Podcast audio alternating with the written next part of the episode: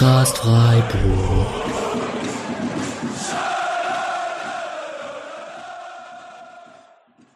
Dann hallo und herzlich willkommen zur voraussichtlich 248. Folge des Podcast Freiburg und gleichzeitig zur vierten Folge diese Saison zu den SC Frauen. Und äh, wir werden heute so das erste Halbjahr mal ein bisschen Fazit ziehen, die letzten beiden Spiele, die wir noch nicht besprochen haben, mit einziehen und so ein bisschen schauen, was wir jetzt erwarten von der nächsten Zeit. Und das machen wir wieder wie gewohnt zu dritt. Mit dabei sind heute Paddy. Hallo Paddy.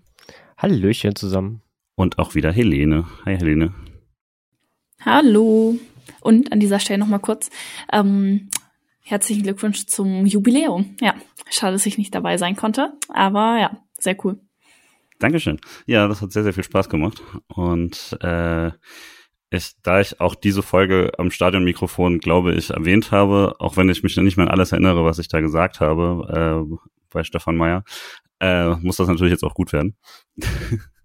äh, würde aber trotzdem direkt mit einer traurigen Nachricht einsteigen, weil es, glaube ich, die größte Nachricht war, die jetzt in letzter Zeit herumging. Und das war, dass letzte Woche Janina Minge äh, selbst bekannt gegeben hat, dass sie nach neun Jahren den SC Freiburg am Ende der Saison verlassen wird. Helene, was war denn deine Reaktion darauf, als du das dann erfahren hast?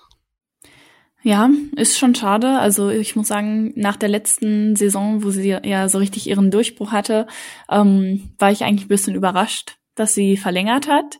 Ähm, ich meine, ich fand's cool, aber ich glaube, wir wussten natürlich alle schon, dass, dass es da bestimmt auch schon Angebote von größeren Vereinen gab. Von daher cool, dass sie jetzt noch eine Saison da war. Ähm, war vielleicht ein bisschen abzusehen, dass sie dann irgendwann mal zu einem anderen Club ähm, zieht.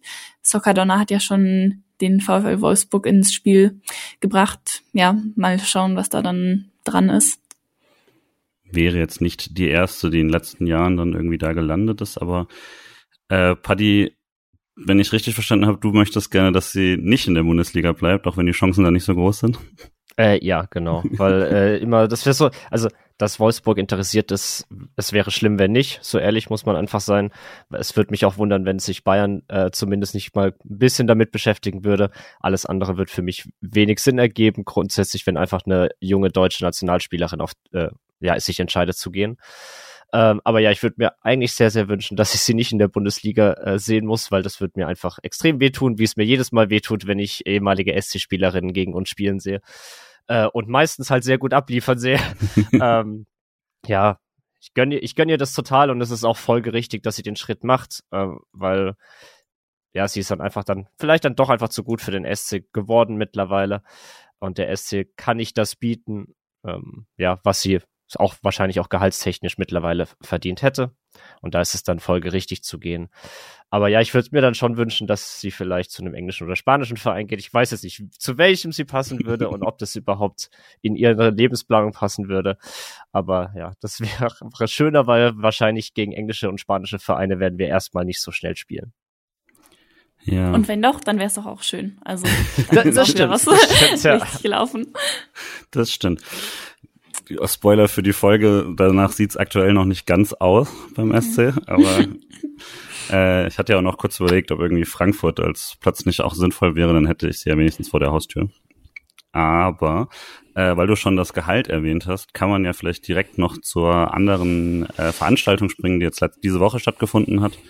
Ähm, und zwar die Podiumsdiskussion zur Zukunft des Frauenfußballs mit dem Equal Play, Equal Pay äh, Stichpunkt als Titel noch wo äh, in Freiburg im Mooswaldstadion ähm, diskutiert haben Felicia Mutterer, die äh, als Moderatorin, die äh, auch gleichzeitig bekannt ist als die Managerin von äh, Victoria Berlin und als Journalistin. Äh, Doris Fitschen, die äh, Koordinatorin für Frauen im Fußball beim DFB, bekannte Claudia Neumann, Reporterin, äh, der Vorstand von Badenova, äh, Hans-Martin Hellebrand, den ich das nicht ganz erwartet habe in der Runde, und äh, vom SC dann als Grußwort Präsident Fugmann und Theresa Merck, Hasret Kajikci und Janina Minge. Paddy, du warst da, willst du uns ein bisschen erzählen, was denn so besprochen wurde? super gerne.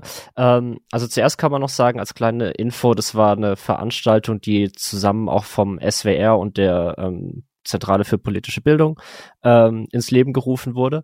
Und die komplette, der komplette Audiomitschnitt soll wohl noch ähm, in die ARD Audiothek kommen.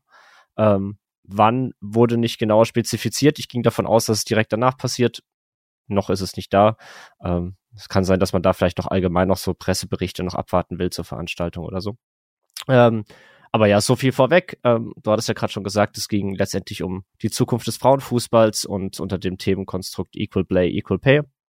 Und äh, die Veranstaltung, als jeder einmal vorgestellt wurde, ähm, da hat äh, Felicia Mutterer ähm, sehr den Frauenfußball gelobt, was er für eine Entwicklung genommen hat. Man hat jetzt in diesem Jahr beispielsweise eine 16-prozentige Steigerung der ähm, äh, das 16-fache, nicht 16 Prozent, das wäre ein bisschen wenig, das 16-fache an Steigerung von, von Medienerlösen. Ähm, und der ist total im Wachsen. Und da hat dann Claudia Neumann direkt äh, durchgestartet mit ihrem ersten Satz und hat sehr, sehr kritisch äh, den Finger in die Wunde gelegt ähm, und hat ähm, sehr kritisch sofort gegen den DFB geschossen, was sie mir sofort sehr sympathisch gemacht hat, muss ich an dieser Stelle direkt sagen. Ähm, sie hat dann sehr gesagt, dass sie dass ja, der Frauenfußball ist im Kommen und hat, wenn man sich auch die, die TV-Zahlen anschaut, deutlich mehr an Medienpräsenz gewonnen. Aber sie sieht keinerlei Plan, äh, sowohl auf Verbandsseite als auch von Vereinen ähm, im Großen und Ganzen, wie man das nachhaltig auf eine solide Basis stellen will. Und zwar nicht nur dem Männerfußball hinterher zu, zu eifern, ähm, weil man bereits jetzt schon die Auswüchse ein bisschen spürt, dass man ganz oben zwei Vereine hat, die alles dominieren in der Liga und man hat neue Vereine in der Liga, die gefühlt auf in einer ganz, ganz anderen Klasse spielen. Ähm, das heißt, man hat eine riesige Diskrepanz, man hat eine riesige Diskrepanz im Gehaltsgefügen und sie vermisst halt Leute, die überhaupt mal herausfinden oder ja, eine Idee darüber haben, was macht den Frauenfußball überhaupt aus und wie kann man den wirklich auf eine sehr, sehr solide und gute Basis stellen, sodass dann auch die, die Leute wirklich Spaß daran haben. Und da muss ich sagen, ich habe, äh, ich kenne sie nur oder kannte sie nur als Moderatorin davor, ähm, bin kein Riesenfan von ihrem Moderationsstil, aber meine Meinung wurde sehr, sehr positiv äh, ins Positive geschwankt an dem Abend, weil sie wirklich sehr, sehr kritisch war, viele gute Sachen gesagt hat und auch sehr ähm, ja, ideenreich und äh, ähm, ja, mit viel Energie da, dabei ist. Und da kann man sagen, es wäre sehr gut, wenn im DFB oder auch in vielen Ebenen solche äh, Personen ähm, ja mehr wären. Ähm, ganz interessant an der Stelle hat sie zum Beispiel noch gesagt, dass in dem am Tag nach dem Ausscheiden der deutschen Nationalmannschaft ähm, bei der bei der letzten WM ähm, in von einem hohen DFB-Gremiumsmitglied gesagt wurde, jetzt kann man ja eigentlich den Frauenfußball wieder hinten anstellen. Und es wurde wohl auch in der Runde ziemlich viel genickt. Ähm, Namen wurden keine genannt, aber das sagt halt dann schon aus, wie was da immer noch für Denkweisen im, äh, im Verband äh, vorherrschen. Das hat sich leider dann auch ein bisschen bestätigt, ähm, wenn man äh, Doris Fitschen hat reden hören, ähm, die als ähm, ja, Gesamtkoordinatorin Frauen im Fußball beim DFB agiert die den ganzen Abend eigentlich nicht feststellen konnte oder uns darlegen konnte, was für einen Plan der DFB eigentlich verfolgt mit dem Frauenfußball. Sie haben zwar das tolle Konzept äh, FF27 in Richtung der WM-Austragung, die man zusammen mit den Niederlanden und Belgien anstrebt, aber was eigentlich hinter dem Konzept steht, steht außer dass ein paar Leute zusammensitzen und grübeln ähm, und man will natürlich irgendwie den Frauenfußball vorbeibringen, äh, äh, voranbringen. Ähm, ja, mehr war da kam da irgendwie nicht. Und das war schon bezeichnend für auch das, was man sehr häufig, wie man den DFB sieht. Ähm, sie hat natürlich auch angemerkt, ähm, wie schwierig es ist, Dinge einzubringen im Verband. Ähm, es gab zum Beispiel später ein Thema Spieltagsplanung, wo sich Theresa Merck aufgeregt hat, wieso eigentlich äh, die Männer, erste Männermannschaft zeitgleich mit der Frauenmannschaft spielt und so die Fans weggenommen werden. Und da hat letztendlich Doris Fitschen gesagt, das ist dann halt ganz klare Sache. Zuerst terminiert die DFL die erste und zweite Männerbundesliga, dann terminiert der DFB die, die dritte Liga der Männer und dann kommt halt irgendwann ganz zum Schluss die Frauenbundesliga, weswegen das auch immer so spät terminiert wird, weil die sind so das letzte Rad in all, äh, ja, letzte Zahnrad. Und ja, da kann man halt sehr viel sehen, wie da immer noch, wie veraltet die Strukturen sind. Äh, ja, wo sich dann auch Claudia Neumann sehr darüber aufgeregt hat, dass man eigentlich, als man die Hochzeit hatte des Frauenfußballs, Weltmeisterin wurde, Anfang der 2000er, eine sehr, sehr starke aber eigentlich Deutschland die, die Frauenfußballnation schlechthin war, dass man dort komplett verpasst hat, irgendwas aufzubauen. Und gerade wenn man mal nach Spanien schaut, wie andere Verbände das eingegangen sind, wo viel dafür gekämpft wurde, dass dort gescheite Strukturen aufgebaut werden, ähm, dass man das halt komplett verpennt hat. Ähm, so viel dazu. Ähm, ein, das zweite große Thema war dann natürlich das Thema Equal Pay, Equal Play, unter dem das eigentlich Ganze stattgefunden hat. Ähm, da hat auch Claudia Neumann ganz klar gesagt, ähm, auf Verbandsebene muss Equal Pay schlicht stattfinden und gewährleistet sein, weil ein Weltmeistertitel der Frauen ist nicht weniger wert als ein Weltmeistertitel der Männer. Das ist einfach so und da dürfen auch keine irgendwelchen Mediengelder äh, oder sonst was auf Verbandsseite dagegen sprechen, dass man das nicht so macht äh, dann muss man halt im Zwangslauf, äh, zwangsläufig sein, dann kriegen halt die Männer weniger Geld, wenn es halt so ist. Aber es kann nicht sein, dass für gleiche Leistungen in der gleichen Sportart unterschiedliche äh, Prämien gezahlt werden. Natürlich Equal Pay auf Vereinsseite. Ähm, da kann man halt wahrscheinlich global nichts lösen, weil das ist dann halt letztendlich Unternehmen oder Vereine, die halt für sich stehen. Aber zumindest was die Verbandsprämien angeht, äh, da sieht sie keinen Grund, warum man nicht ein Equal Pay haben sollte. Und ich glaube, da können auch eigentlich fast, sollte jemand, jeder fast zustimmen können bei dieser Aussage. Ähm, viel interessanter ist dann natürlich die Sache Equal Play, was ja als sehr als Totschlagargument von vielen genutzt wird. Ja, dann sollen sie erstmal die gleiche Leistung erbringen, um das gleiche verdienen zu dürfen. Und da ist halt ein riesen äh, Boot aufgemacht. Ein Equal Play kann halt nicht existieren, wenn die Grundvoraussetzungen für die Professionalität gar nicht, überhaupt erst gar nicht gegeben sind. Das fängt bei den, bei den infrastrukturellen Fragen an, wie Stadien, Trainingsbedingungen, Mitarbeiter und Mitarbeiterinnen im Verein, äh, Physioteam, alles, was dazugehört, aber natürlich dann halt auch Gehaltsstrukturen. Ähm, da hat ja die Sportschau auch diese Studie gehabt, dass ja sehr, sehr, wo, das Durchschnittsgehalt weit unter 3000 Euro liegt in der ersten Bundesliga äh, und im Frauenfußball allgemein, wenn man die ersten zwei Ligen sieht, ist man da im paar hundert Euro Bereich im Durchschnitt eigentlich. Ähm, das heißt, wir reden hier von Gehältern, wo schlicht keine Professionalität äh, eingefordert werden kann, weil die Frauen schlicht und ergreifend nicht ähm, das Gehalt bekommen, um nur von der professionell, vom professionellen Sport überhaupt leben zu können. Das hat dann auch vor allem Hasret Kayikshi ähm, sehr, sehr stark wieder angeprangert. Und da entschließe ich ein bisschen den kleinen Kreis zum, zum SC. Ähm, da kam die Aussage von, von Hasret, dass eben, ja, es sehr, sehr wichtig sei, dass man das schlicht, dass man von dem Geld leben kann und nicht nebenher arbeiten muss. Ähm, und Theresa Merck hatte ange, äh, angemerkt, dass ähm, nach der Mitgliederversammlung die äh, äh, dass sehr große Unruhe in der Kabine entstanden ist über Aussagen, die an diesem Tag ähm, ja getätigt wurden von Vereinsseite. Äh, wenn ihr oder auch die Zuhörerinnen da draußen sich erinnern, in, der, meinem großen Bericht der Mitgliederversammlung ähm, gab es ja eine Aufschlüsselung im Groben von Jochen Zeyer über die Gehaltsstruktur der, der SC-Frauen, wo quasi gesagt wurde, dass ein Durchschnittsgehalt von grob 3000 Euro erreicht werden würde. Und dem scheint wohl nicht so der Fall zu sein, wenn man mal, wenn ich die Aus, wenn ich die Aussagen deute, ähm, da wohl das wohl auch sehr, sehr viel mit einem relativ geringen Grundgehalt ähm, die Rede ist, sehr viel prämienbasiert ist und also schlicht nicht gewährleistet ist, dass von einem Gehalt die Frauen letztendlich leben können und deswegen angewiesen sind zu arbeiten. Ähm, Janina Minge hatte das ja beim Interview im Podcast auch schon gesagt, dass sie bei der Polizei ist. Die hat damit keine Probleme, weil anscheinend die Sportförderung sehr, sehr stark ist bei der Polizei. Das heißt, wenn sie mal durch äh, den Fußball einen Monat lang nicht arbeiten könnte, ist es dort überhaupt kein Problem. Hasret Kayikshi arbeitet wiederum in der Steuerkanzlei anscheinend, wie an dem Abend erwähnt wurde. Und da ist es dann halt schwieriger, äh, auch richtige, gescheite Arbeitszeiten und einen Arbeitgeber zu finden. Ähm, gerade wenn immer mehr Professionalität eingefordert wird, die Trainingspläne äh, äh, dichter werden. Der Spieltag ist aufgesplittet auf vier Tage mittlerweile. Ähm, da ist einfach sehr, sehr viel Varianz gegeben und es wird schwer, dort auch Arbeitnehmer zu, äh, Arbeitgeber zu finden, die natürlich auch sowas mittragen wollen. Prämienbasiert heißt dann auch sowas wie, wer, nur wer spielt, bekommt Geld oder? Würde ich jetzt vermuten, wurde nicht weiter definiert, aber. Oder nur wer gewinnt. Einsatz, Einsatz, Einsatzprämien, Gewinnprämien, äh, was Torprämien, wahrscheinlich alles so, was in die Richtung geht. Hm.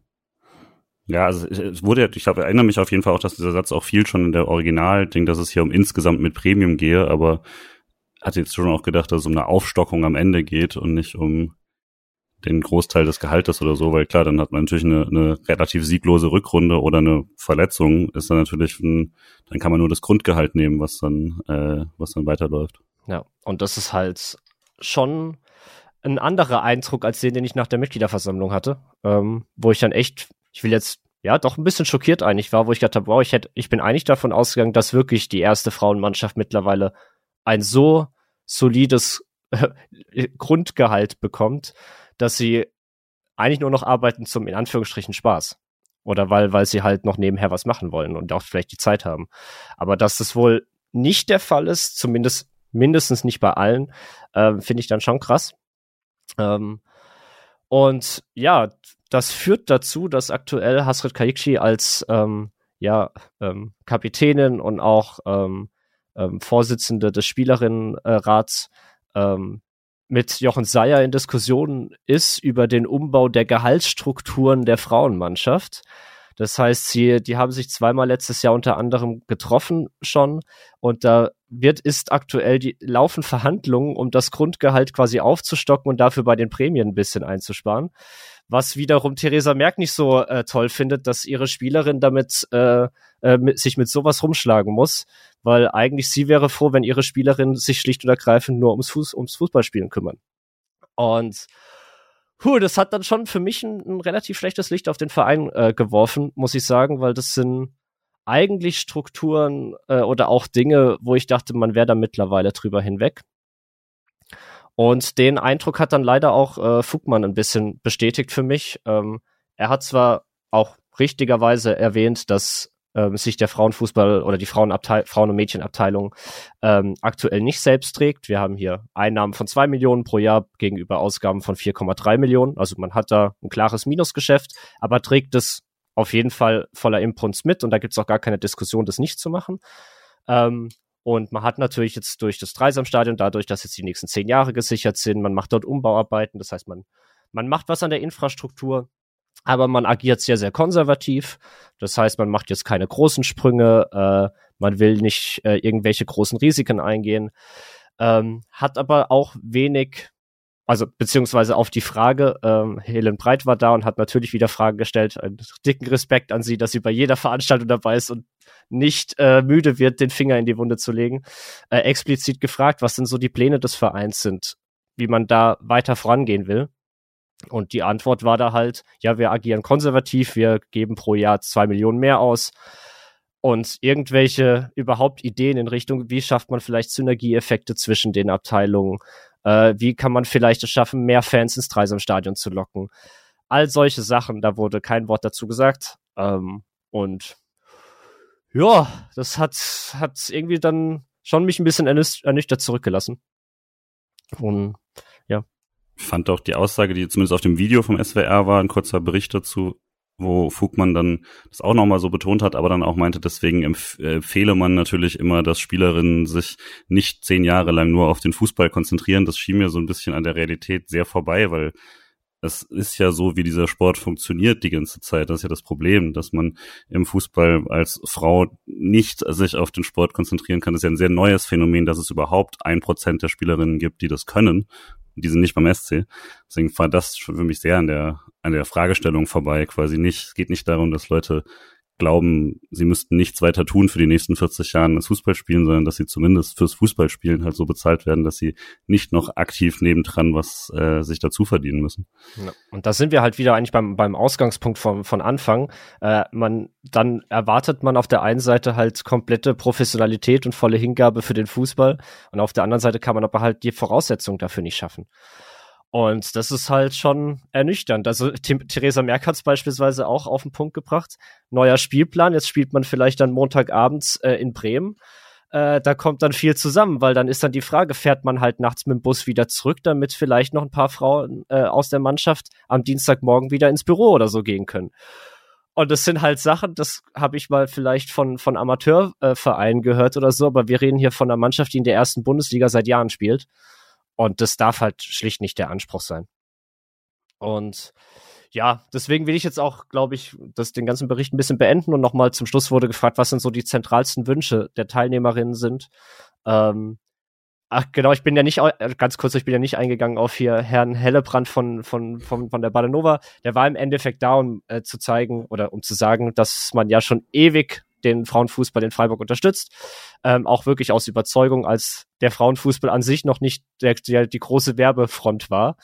Ähm, und hat eigentlich so ein bisschen die Wirtschaftskomponente reingebracht. Das wird sehr interessant, als er nämlich gesagt hat, was was was da geändert werden soll. Da hat er gesagt, dass er sich halt äh, sehr wünscht, dass da mehr Partner äh, dazukommen, mehr Menschen, die Input geben, um das Ganze natürlich dann auch interessanter für Sponsoren zu machen, äh, um dann halt Gelder zu generieren und letztendlich ein bisschen das, was äh, Claudia Neumann gesagt hat, nur in einen eher wirtschaftlichen Rahmen gesteckt, äh, um das Produkt zu definieren und wirklich zu wissen, für was steht der Frauenfußball, für was soll er stehen äh, und was sind, um es mal noch äh, sagen, was ist der USP, äh, also der Unique Selling Point äh, vom Frauenfußball und von der Frauenbundesliga. Ähm, Janina Minge wünscht sich einfach sehr viele Fans und mehr Fans im Stadion, weil sie gesagt hat, das ist das, wofür sie eigentlich am meisten Fußball spielt, ist dieses Gefühl, äh, ja, vor einer Kulisse zu spielen. Und deswegen wünscht sie sich einfach, dass, egal ob es in Freiburg oder in Essen ist, möglichst viele Leute einfach ins Stadion kommen und auch merken, äh, mit was für Spaß und Energie und auch gutem Level äh, Fußball gespielt wird. Ähm, Theresa Merck wünscht sich professionelle Infrastrukturen, sowohl was die Spielstätten angeht, was sehr witzig ist, dass sie das gesagt hat, äh, weil sie wünscht sich zum Beispiel, dass halt, äh, ja, es keine Spielstätten mehr gibt, die dazu führen, dass witterungsbedingt Spiele abgesagt werden, äh, was sehr häufig passiert, gerade in einem so zerstückelten Spielplan, wie das im Frauenfußball der Fall ist. Ähm, aber natürlich halt auch im Hinblick, was die Trainingsbedingungen angeht, ähm, dass die halt professioneller werden und man schlichtendlich, dass die Basis auch hier wieder die Basis gelegt wird, um überhaupt professionell arbeiten zu können im Alltag. Ähm, Kayikshi bleibt bei ihrem Gehaltsthema und hat gesagt, Spielerinnen sollen und müssen von ihrem Gehalt leben können. Claudia Neumann äh, beschreibt eigentlich sich, weil sie wünscht sich coole Leute, die mit viel Kreativität, Innovation, Mut und großer Überzeugung an etwas glauben und es in die Tat umsetzen. Und sie wünscht sich vor allem, dass endlich mal Dinge angepackt werden und nicht immer wieder in verschiedenen Gesprächskreisen beredet wird, beredet wird und nichts geht voran. Und äh, ja, ähm, Frau Fitschen als Gesamtkoordinatorin hat die Punkte dann alle aufgenommen und hat gesagt, sie nimmt die mit auf und wünscht sich einfach, dass alle mal an einem Strang ziehen ja, das war dann auch die typische DFB-Aussage zum ganzen Schluss. ähm, Im Endeffekt eigentlich sehr interessante Veranstaltung, kann ich noch äh, sagen, die mich aber dann doch ein bisschen schockiert zurückgelassen hat, wie wenig Pläne sowohl auf Vereinsseite, aber auch auf Verbandsseite eigentlich vorliegen, wie man den, ja, die Zukunft Frauen, des Frauenfußballs überhaupt definiert oder angehen will. Und huh, ja, hätte ich nicht gedacht. Wie hast du das denn so empfinden von den SC-Fans? Also wie viele waren so da? Hast du das Gefühl, die Veranstaltung war irgendwie so ein Thema davor? Mm, also es waren, ich sag mal, die üblichen Verdächtigen da, was die ich so von Fanseite auch erwartet hatte. Also Leute aus der aktiven Fanszene, äh, von der Supporters Crew. Ähm, es hat mich, was mich leider auch ein bisschen schockiert hat, war, wer von SC-Seite da war, beziehungsweise nicht da war, weil neben Eberhard Fugmann war halt weder ein Gremiumsmitglied vom Aufsichtsrat dabei, weder jemand vom Ehrenrat, keiner der Vorstände. Ähm, auch sonst hat, ist jetzt keiner der großen, also der, ich sag mal, Abteilungsleiter oder wichtig, so, so ein Arne Stratmann zum Beispiel war dann auch nicht da. Ähm, gefühlt die einzigen, die ich gesehen habe, die ich mit dem SC von offizieller Seite in Verbindung habe, war die Fanbetreuung. Und das sagt halt für mich auch leider wieder äh, Dinge aus, äh, ohne dass sie gesagt werden. Und einfach sehr, sehr schade, weil es ist ein wichtiges Thema, vor allem auch im Verein, wie es sich jetzt rauskristallisiert hat. Äh, und dann finde ich es wirklich erschreckend, ähm, wie wenig Anklang das dann auch von Vereinsseite dann hatte. Und ja, sehr schade.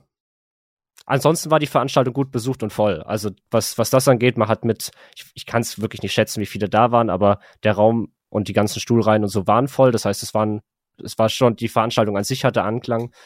Ähm, aber es waren dann halt doch nur die Leute da, die man sowieso bei sowas erwartet, die ich jetzt, bei denen, bei denen ich wusste, ich würde sie auch erkennen. Ja, vielen, vielen Dank erstmal für den Bericht von dir, Paddy. Ähm, und dann kann man vielleicht ja, um so ein bisschen zu dem zu springen, was passiert ist seit der letzten Folge, äh, direkt das Thema aufgreifen mit dem Spiel Absagen oder Verschiebungen, weil äh, als wir die letzte Folge gemacht haben, hätte als nächstes das Pokalspiel gegen Frankfurt stattfinden können, äh, sollen. Da wussten wir zu dem Zeitpunkt schon, dass das mitten in den Januar verlegt wurde, was, glaube ich, uns allen als eine mäßig gute Idee vorkam und sich jetzt als eine mäßig gute Idee herausgestellt hat, weil dieses Spiel ist äh, auch wieder abgesagt. Ähm, also ich, aus dem Fenster schauen verstehe ich warum, aber das ist halt das Problem, wenn man Spiele in äh, die Winterpause legt. Und jetzt wird das stattdessen, also statt am Montag, äh, wird das jetzt stattfinden am Donnerstag, den 8. Februar um 18.30 ähm, ja, also vielleicht trotzdem als, als kleiner äh, Hinweis für Leute, die da Lust haben, auswärts zu fahren. Um, man kann das natürlich wunderbar kombinieren mit einem ganzen Wochenende, weil die Männer spielen zum Beispiel danach am Freitag in Dortmund und dann kann man ja eine wunderbare äh, Donnerstag-Freitag-Kombination machen. Und äh, ansonsten freue ich mich auf jeden, der dabei ist. Ich bin ja eh da. Man kann sogar eine komplette Deutschland-Tour machen, wenn man dann am Montag davor noch nach München fährt, wo dann die Frauen auch noch ein Auswärtsspiel haben, die zwei Spiele in dieser Woche unter der Woche haben. Dann kann man von München nach Frankfurt gemütlich tuckern und dann von Frankfurt nach Dortmund. Das klingt doch eigentlich voll gut. Wer seine Bahncard 100 nutzen will, kommt auf alle äh, Kosten. Genau. Und ähm, das heißt, das Spiel werden wir jetzt erstmal nicht vorbesprechen, ähm, nicht direkt zumindest. Aber trotzdem kommt Frankfurt vor, weil die beiden Spiele, die seitdem äh, passiert sind, ist einerseits der Auswärtssieg in Essen 0 zu 1, der äh, gewinnt der SC in Essen und die Heimniederlage gegen besagte Eintracht Frankfurt mit 0 zu 4 ähm, kommen wir gleich nochmal zu den Spielen ausführlich. Ähm, sonst passiert ist nämlich auf der Verletzungsseite zum ersten Mal nichts, was eine sehr gute Nachricht ist, zumindest nichts, was irgendwie offiziell bekannt wäre. Ähm, und auf der Habenseite gleich drei neue Spielerinnen, die auch alle jetzt schon anfangen.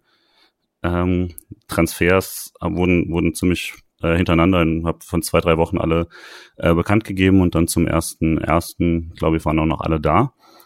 Äh, und ich gehe dir einmal ganz kurz durch, bevor ich euch dann dazu frage. Das ist einmal auf der defensiven Seite, nachdem ja doch viel diskutiert wurde, dass der SC dringend defensive Verstärkung brauchte, zumindest eine defensive Mittelfeldspielerin, und zwar Annie Carrick, äh, 20 Jahre Amerikanerin, kommt aus dem College, aus dem Unisport äh, und jetzt wird jetzt erstmal Profi, ähm, war auch innerhalb, innerhalb ihrer Conference gewählt als beste Defensivspielerin und bekommt die Nummer, äh, Nummer 6. Also ich würde tippen, dass man hier einen Merit Felder Ersatz vor allem hat. Ähm, College muss man ja dazu sagen, USA ist jetzt nicht vergleichbar mit hier. Also da sind schon Bedingungen. Ich, äh, Laura Freigang hat damals gesagt, als sie zurückgekommen ist von ähm, vom College, hat sie quasi trainingsbedingungsmäßig nach Deutschland erstmal einen Rückschritt gemacht. Also das sind schon teilweise sehr gute Bedingungen, weil man auch viel äh, von den äh, Männer-Facilities äh, mitbenutzen kann und da teilweise auch größere Teams hat als die Männer und so. Das heißt Annie Carrick als erster Neuzugang, Eileen Campbell aus äh, Campbell aus äh, Österreich ähm, ist dann als Stürmerin dazugekommen, 23 Jahre und die dritte Spielerin Öst äh, der Saison Österreichs in Folge, die zum SC wechselt nach Schasching und Kolb. Immerhin letzte Saison 15 Tore in 17 Spielen, 6 Assists wird vermutlich dann die, die Lisa Family-Rolle ausfüllen. Und als letzte dann noch Lela Ekli, 17 Jahre alt, äh, Schweizerin vom FC Zürich, gilt als großes Talent in der Schweiz. Letzt, äh, diese Saison auch schon fünf Tore in zehn Spielen gemacht, spielt auch schon Champions League und wurde auch schon in die Nationalmannschaft berufen mit 17. Also äh, und da das jetzt gerade diese Woche rauskam, auch cool für den SC. Ihre Trainerin äh, ist dann die legendäre Pia Süntage, ich hoffe halbwegs ausgesprochen, äh, die äh, schon viele, viele äh, Weltmeisterschaften trainiert hat. Und ähm, genau, das sind die drei Neuzugänge. Trotzdem jetzt so Helene von den äh, von den dreien. Fehlt dir noch was oder glaubst du, man ist damit halbwegs aufgestellt? Ja, also wichtig schon mal, dass man eine defensive Mittelfeldspielerin hat. Ähm, ich hätte mir trotzdem noch ein bisschen mehr für die Defensive vorgestellt. Ähm, ja, vorne ist der SC eigentlich gefühlt schon ganz gut ähm, aufgestellt. Also cool, dass man jetzt noch ein neues ähm, Talent für da vorne wie Lela Egli verpflichtet. Aber ich hätte gedacht, da hat man eigentlich schon ein paar so, die, die jetzt noch Potenzial haben, sich zu entwickeln, aber eigentlich jetzt auch schon mitspielen, eben Kurazikai und so weiter und so fort, dieser Kolb. Ähm, ja, deswegen hat mich das so ein bisschen überrascht, dass vielleicht nicht stattdessen noch eine weitere Innenverteidigerin oder so ähm, gekommen ist. Aber ja, Verpflichtung von ähm, Eileen Campbell, Campbell, ich weiß nicht, es klingt so englisch, aber sie ist Österreicherin. Mhm. Ähm, genau. Naja, ähm, fand ich auf jeden Fall cool. Ich habe sie nur ein paar Mal kurz gesehen für, für Österreich. Ja, da hat sie auch schon gespielt und auch schon getroffen. Und ja, die Talkquoten aus der österreichischen Liga müssen nicht immer so super viel heißen, aber ich glaube, das ist eigentlich schon, schon eine gute Spielerin. Also ich freue mich auf jeden Fall auf sie. Paddy, wir hatten schon gesagt, also es ist halt schwierig einzuschätzen, ob jetzt jemand wie Carrick direkt spielen kann, schwierige Positionen, sowas. Ähm, aber wenn man die sechs da gefunden hätte, wäre vermutlich schon ein sehr großes Upgrade.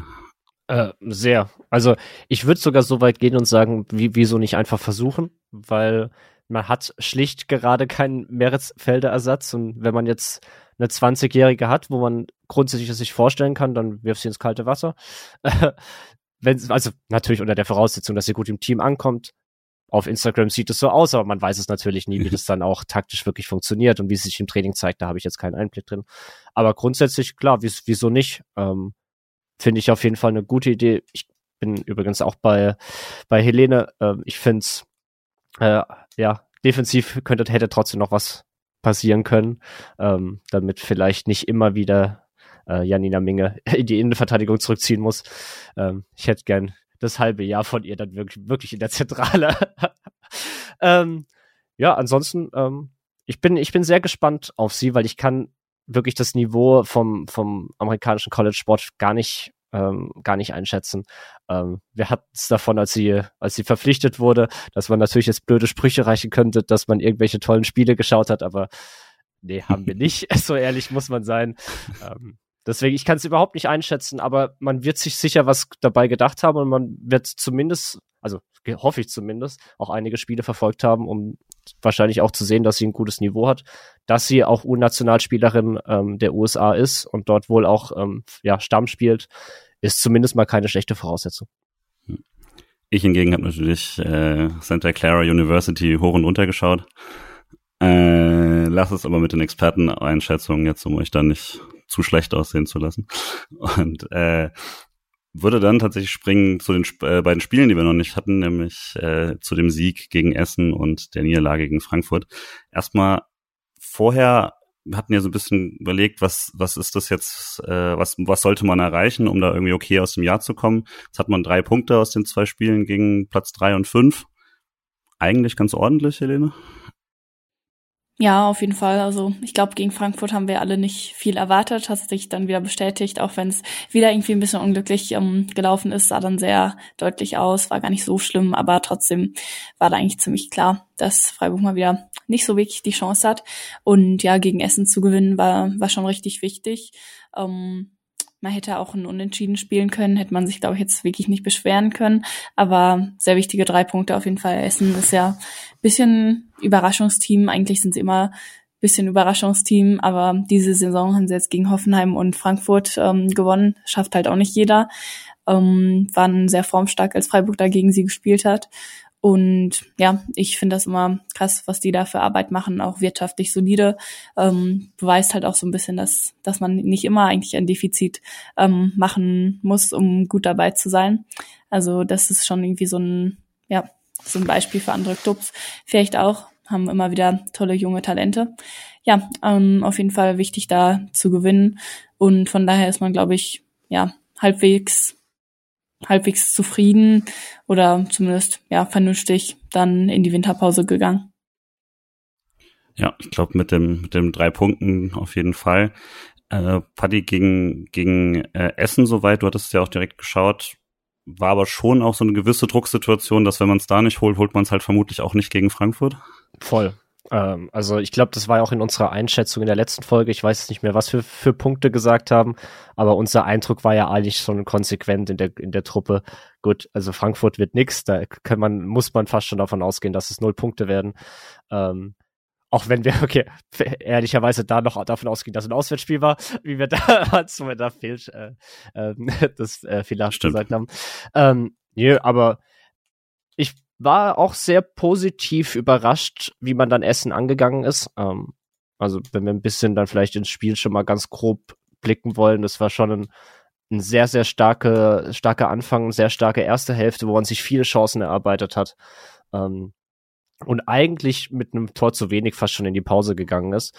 Ähm, und das hatte ich so dann wirklich nicht erwartet, weil Essen, wie gesagt, eine sehr, sehr gute Saison spielt, auch wenn sie ein bisschen ja nicht eingebrochen sind zum Ende jetzt des Jahres, aber zumindest die Ergebnisse nicht mehr ganz so gestimmt haben.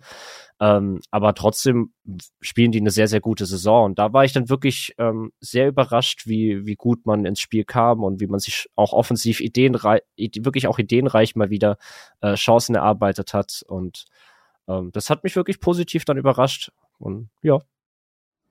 Also der Kniff von Merck diesmal war wie immer gleiche Formation und äh, andere Ausstellung, das ist jetzt nicht so verrückt, aber war dann, dass Steuerwald Minge die Doppel-6 gemacht haben und äh, Steuerwald dann halt in die Idee, dass man dann endlich eine Abräumerin hat da drin und Minge soll sich danach auch ein bisschen äh, mehr entfalten.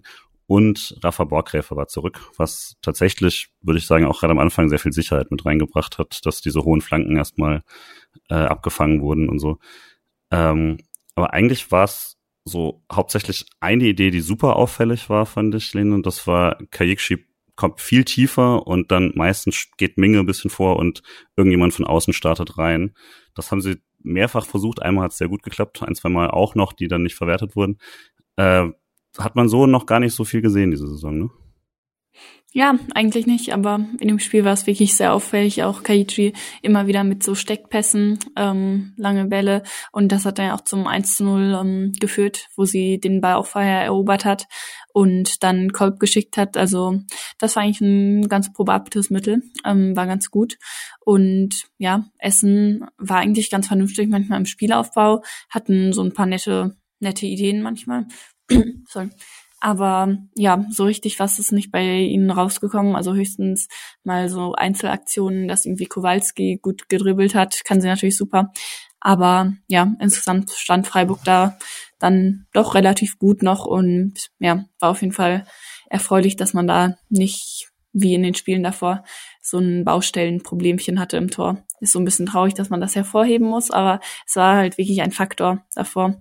Ja, und wie du schon gesagt hast, Paddy, Essen ist danach auch so ein bisschen eingebrochen, kann man sagen. Aber sie haben vermutlich auch in den, in den Spielen davor so ein bisschen overperformed, dass da wirklich auch viele, viele Bälle reingingen.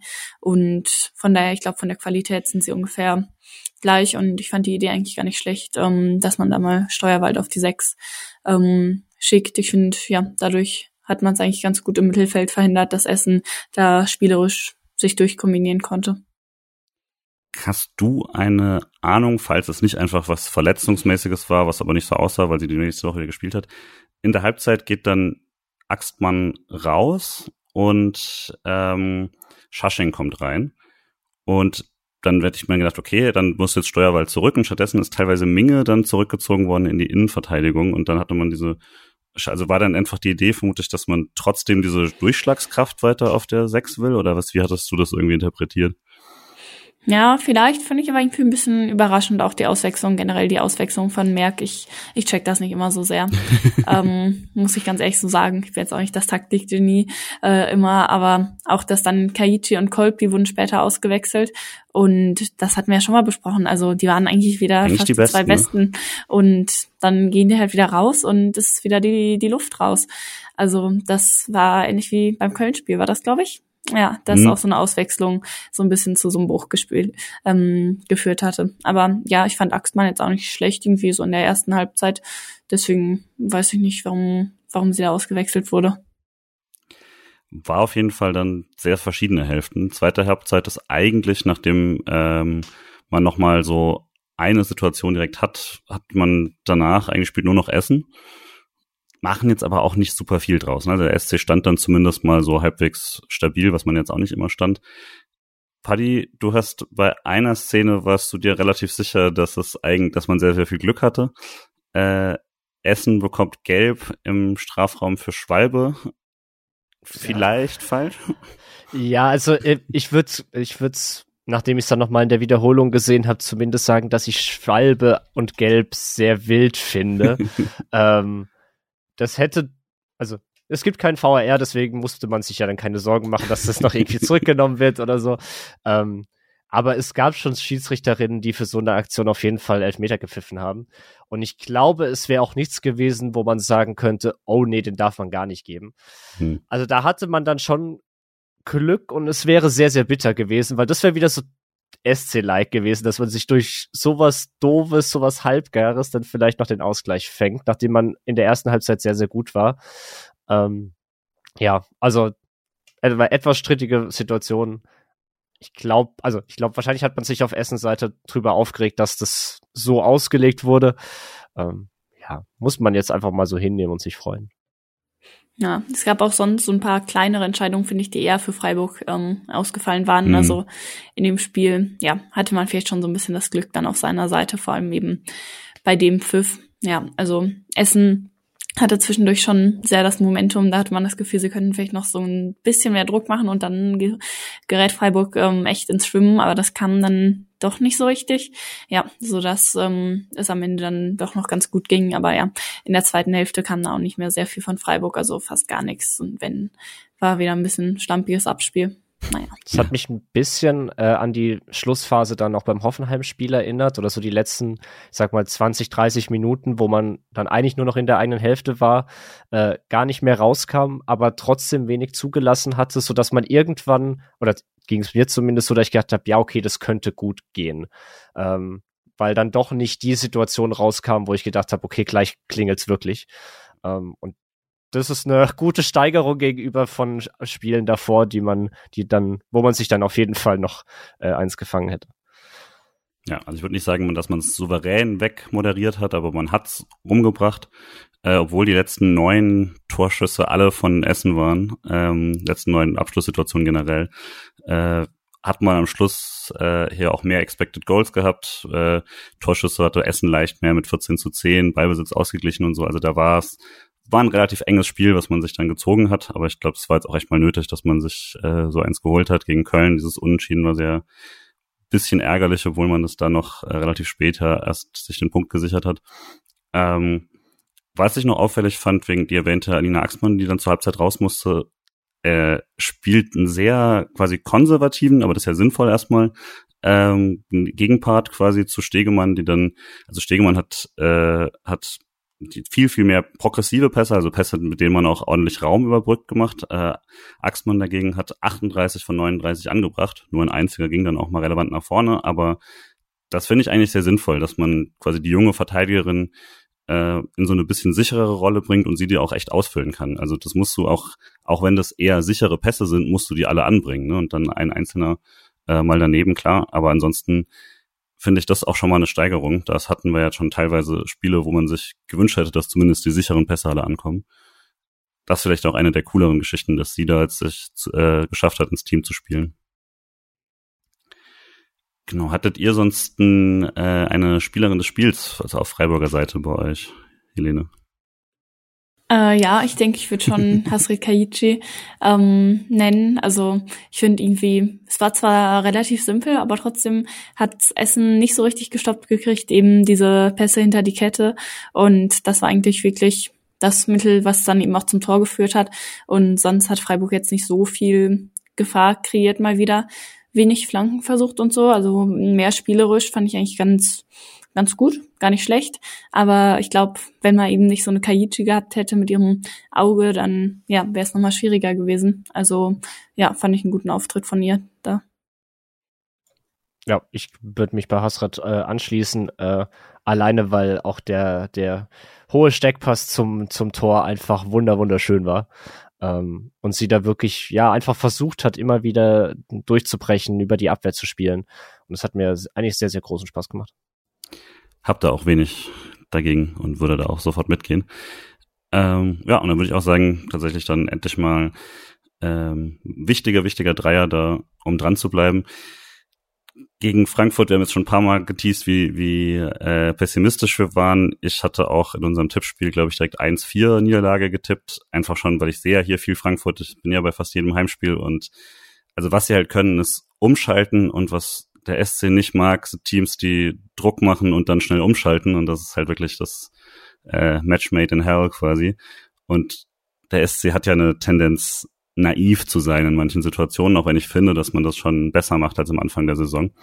Äh, und das ist dann eine Mannschaft, die das ziemlich hart ausnutzt. Äh, man hat gar nicht so viel anders gemacht, aber Schasching hat im Sturm begonnen. Ansonsten äh, gleiche Aufstellung. Ähm, auch interessant bei beiden Spielen, Lisa Kahl war jeweils auf der Bank und Steinert hat die Linksverteidigerin gemacht, Müller die Rechtsverteidigerin.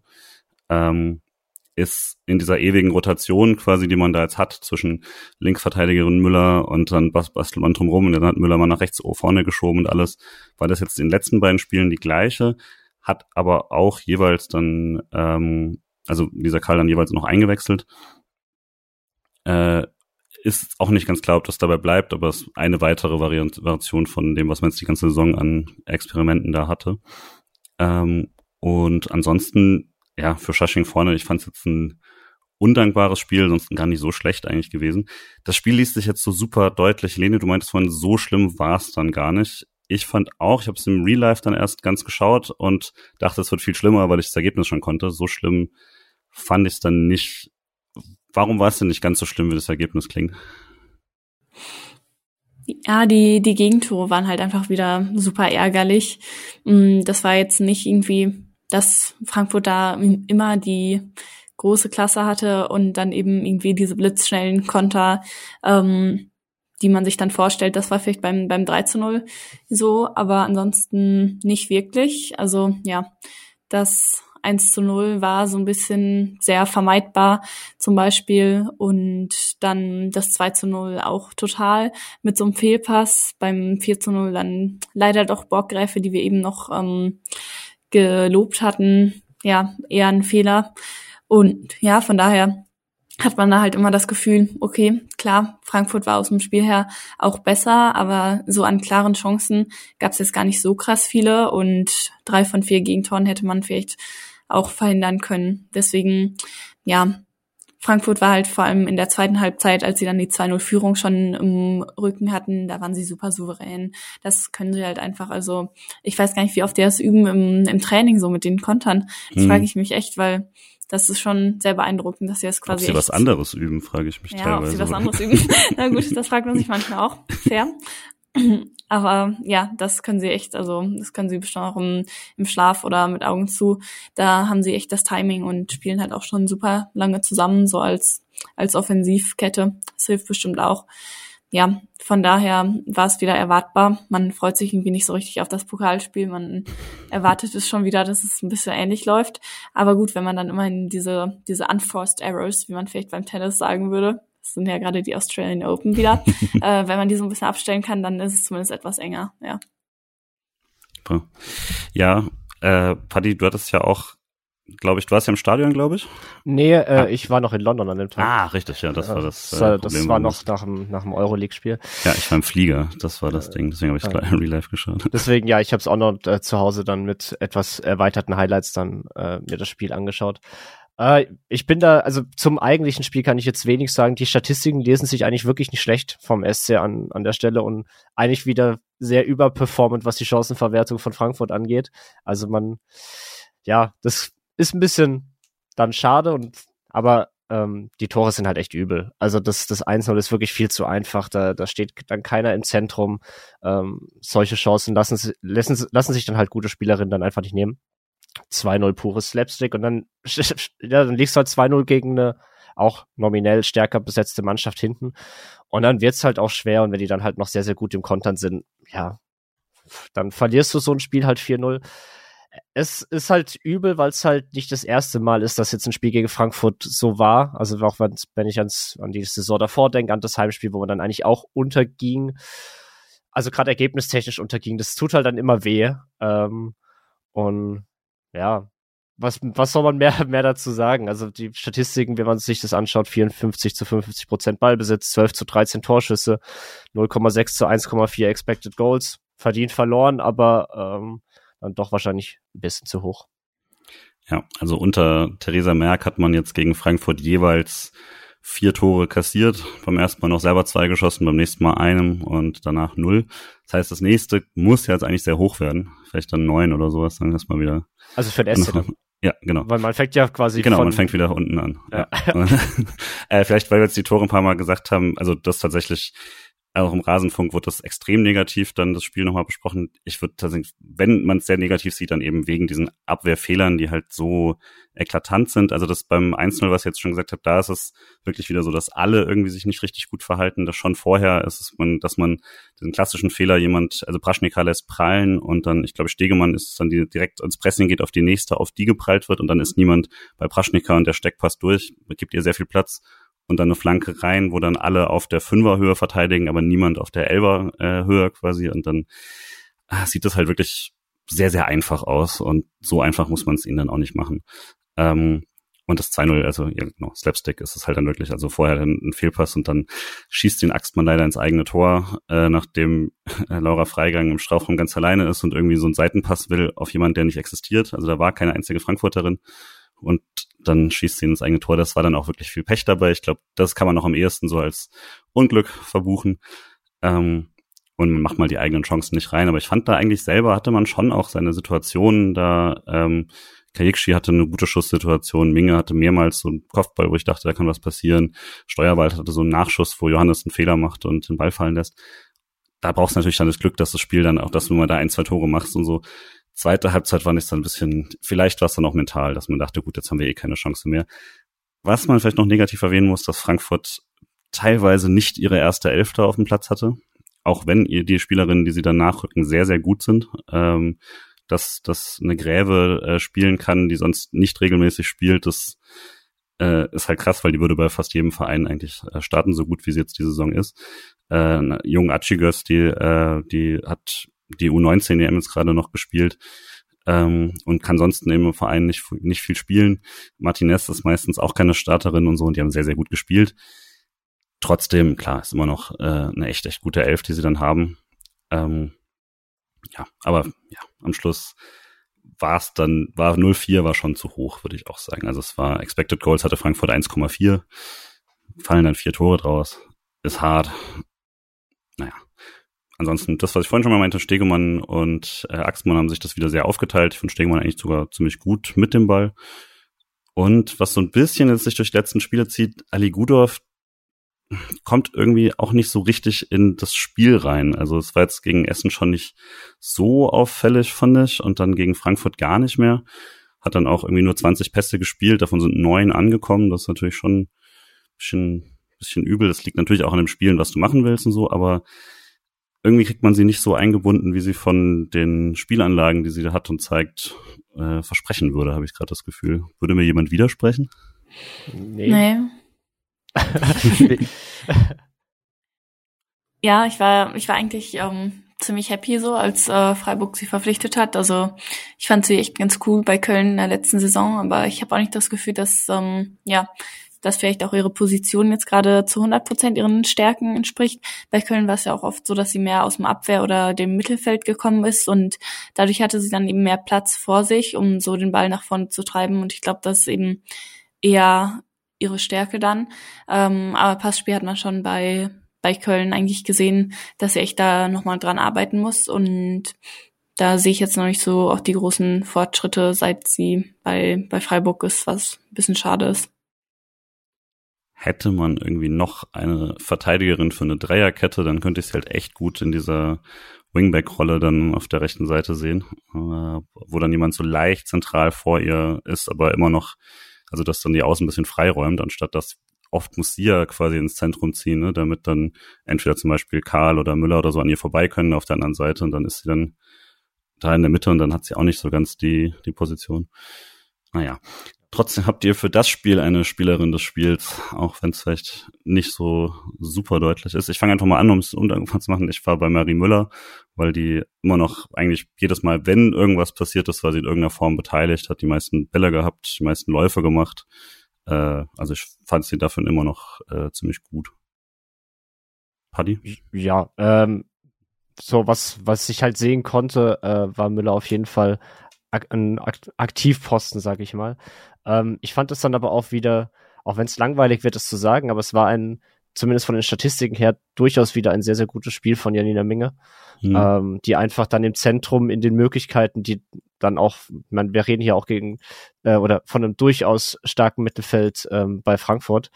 Ähm, wenn man dann so eine Laura Freigang hat und eine Barbara Dunst, die sehr gut äh, da war, eine Greve, die sehr gut äh, da war, ähm, eine sehr, sehr gute Leistung gemacht hat und deswegen würde ich, glaube ich, äh, ja, Janina nehmen. Ja, da wäre ich jetzt eigentlich mitgegangen. Also sie war auch eigentlich quasi die einzige, die noch so richtige Torchancen hatten, was ja beim SC wieder ein Thema ist, seit jetzt Filmly nochmal die Verletzung hatte und so. Ja, man weiß halt nicht so richtig, wer die Dinger da vorne reinmachen soll. Und am ehesten ist es dann doch oft Minge, die, die sich dann da vorne einschaltet. Ja, das stimmt. Und die Tore fehlen dann vermutlich auch, weil sie hat sie jetzt halt nicht so getroffen wie, wie letztes Jahr. Schasching, wie gesagt, fand ich auch ganz gut da vorne, auch dieses Fallen lassen und so, aber es ist halt nicht ganz, nicht ganz glücklich, dann da alles machen zu müssen ähm, und das gegen ein schweres, schweres Team. Aber genau, das waren die beiden SC-Spiele, eins erfolgreicher als das andere auf jeden Fall, aber zumindest dann ähm, mit den drei Punkten, glaube ich, ganz, kann man ganz zufrieden sein. Ein Hinrundenfazit können wir noch nicht machen, weil es fehlt noch das Spiel gegen Leipzig, um es abzuschließen, aber man kann ja jetzt schon mal das Jahr sich oder das Halbjahr anschauen. Ähm, jetzt ist es so, dass Leipzig ist ein Spiel, das man gewinnen muss. Ähm, deswegen, das fehlt jetzt Anführungszeichen noch so ein bisschen. Andererseits die anderen beiden Spiele, die man gewinnen muss, gegen Nürnberg und Duisburg hat man äh, kollektiv einen Punkt geholt. Das ist nicht gut. und, äh, so hat man jetzt nach zehn Spielen zwölf Punkte, Platz acht. Das ist vier Punkte hinter Platz sechs, ähm, was nicht gut ist. Andererseits auch nur fünf Punkte weg von Platz vier. Also es ist noch relativ eng da oben, wenn man irgendwie rankommen könnte, zum Beispiel mit so einem Sieg. Ich glaube, das wirklich harte ist dann, wenn man sich so die Tordifferenz anschaut mit äh, 23 kassierten Toren, nur 13 geschossen. Das ist schon ungefähr so das, was man als Worst Case vielleicht befürchtet hatte, wie, wie es dann defensiv aussehen könnte. Jetzt Trotzdem hatte man sich eben auch wichtige große Siege geholt, Punkte gegen Mannschaften, wo man es nicht erwartet hätte. Dafür, dass man so viel hat liegen lassen, ist man gar nicht quasi so schrecklich dann positioniert. Ich weiß gar nicht so genau, wie ich das jetzt irgendwie einschätzen soll. Helene, so ein bisschen dein Gefühl aktuell jetzt vor dem Leipzig-Spiel? Irgendwie sehr mittelmäßig. Also, obwohl es eben die Saison mit Hoch und Tief und so war. Ähm, aber insgesamt bleibt so ein bisschen der Eindruck, ja, dass vielleicht auch gar nicht so viel mehr drin ist als das, was sie jetzt gezeigt haben, was irgendwie so ein bisschen bisschen bitter ist. Also klar, gegen die gegen die ähm, kleinen Clubs wie jetzt Nürnberg, Duisburg, da muss man eigentlich mehr zeigen. Und gegen die großen haben sie es dann irgendwie wieder überkompensiert. Aber im Durchschnitt, ja, ist es vermutlich vielleicht schon so, wo, wo Freiburg jetzt auch steht, spielerisch und individuell ähm, auf dem achten Platz. Und man ist eben irgendwie kein, kein Team, was sich jetzt irgendwelche Hoffnungen machen kann, da oben anzuklopfen. Und das ist schon so ein bisschen, ja, ernüchternd vielleicht. Die, die Hinrunde im letzten Jahr war ja irgendwie sehr, sehr wild, aber da war man immerhin vorne noch richtig gut, hinten halt auch schon schlecht. Und jetzt ist das auch wieder so ein bisschen weggefallen. Von daher, ja, ist man vielleicht, ja, nicht unbedingt eine graue Maus, weil die Ergebnisse sind ja eben immer anders als zu erwarten. Mhm. Aber ja, schon so ein bisschen eben in diesem, in diesem Niemandsland und ich sehe jetzt auch nicht so richtig, dass man in der Rückrunde davon wegkommt. Lass mich aber gerne überraschen. Ja, gegen Leipzig muss auf jeden Fall jetzt ein Sieg her. Die wurden ja eigentlich vor der Saison auch ein bisschen stärker eingeschätzt. Ähm, auch von mir ähm, haben es jetzt nicht wirklich auf den, auf den Platz gebracht. Man sieht irgendwie nicht so richtig, was sie überhaupt besonders gut können. Also sie können nicht besonders toll kontern. Die sind jetzt auch kein Aufsteiger, die besonders aus dem Ballbesitz kommen oder dass man irgendwie sagen würde, okay, die Standards sind voll deren Ding, die hauen sie alle rein. Und mm, von daher, ja, weiß man nicht so richtig, was, was jetzt eigentlich deren Superpower sein soll, womit sie irgendwie die Liga aufmischen wollen, wie sie es ja so ein bisschen angekündigt hatten. Mhm. Und wie es ja auch die Pokalspiele aus der letzten Saison schon so ein bisschen versprochen hatten. Ähm, ja, bis jetzt haben sie auch noch nicht so super viel gemacht am Transferfenster, was mich bisschen überrascht hat. Aber es ist ja noch bis Ende Januar jetzt offen. Also kann gut sein, dass da noch die eine oder andere Verpflichtung dazukommt, weil das wäre natürlich ultimativ peinlich für sie, wenn sie jetzt wieder absteigen würden. Ähm, aber bei den bisherigen Leistungen wäre es jetzt nicht so unrealistisch. Und man hat immerhin jetzt auf die schon sechs Punkte Abstand, dann sieben Punkte auf den Abstieg. Also diese kurzzeitige Befürchtung, dass man da ganz unten reinrutscht, kann man schon mal sagen, das ist es jetzt nicht. Aber man muss jetzt natürlich auch nicht drei Punkte wieder an sich ranholen. Paddy, wie ist jetzt so dein Gefühl nach, nach den äh, ersten zehn Spielen? Schon ein bisschen ernüchternd, wenn ich ehrlich bin, ähm, und auch ein bisschen enttäuscht. Also ich habe uns ja vor der Saison vielleicht dann auch ein bisschen überschätzt. so ehrlich muss ich dann auch sein. Äh, ich bin ja eher so von Rang 6 oder so ausgegangen. Jetzt ist man da nur vier Punkte weg, aber ich finde trotzdem, dass man jetzt auf Rang 8 auch wirklich leistungsgerecht dort steht, wo man steht.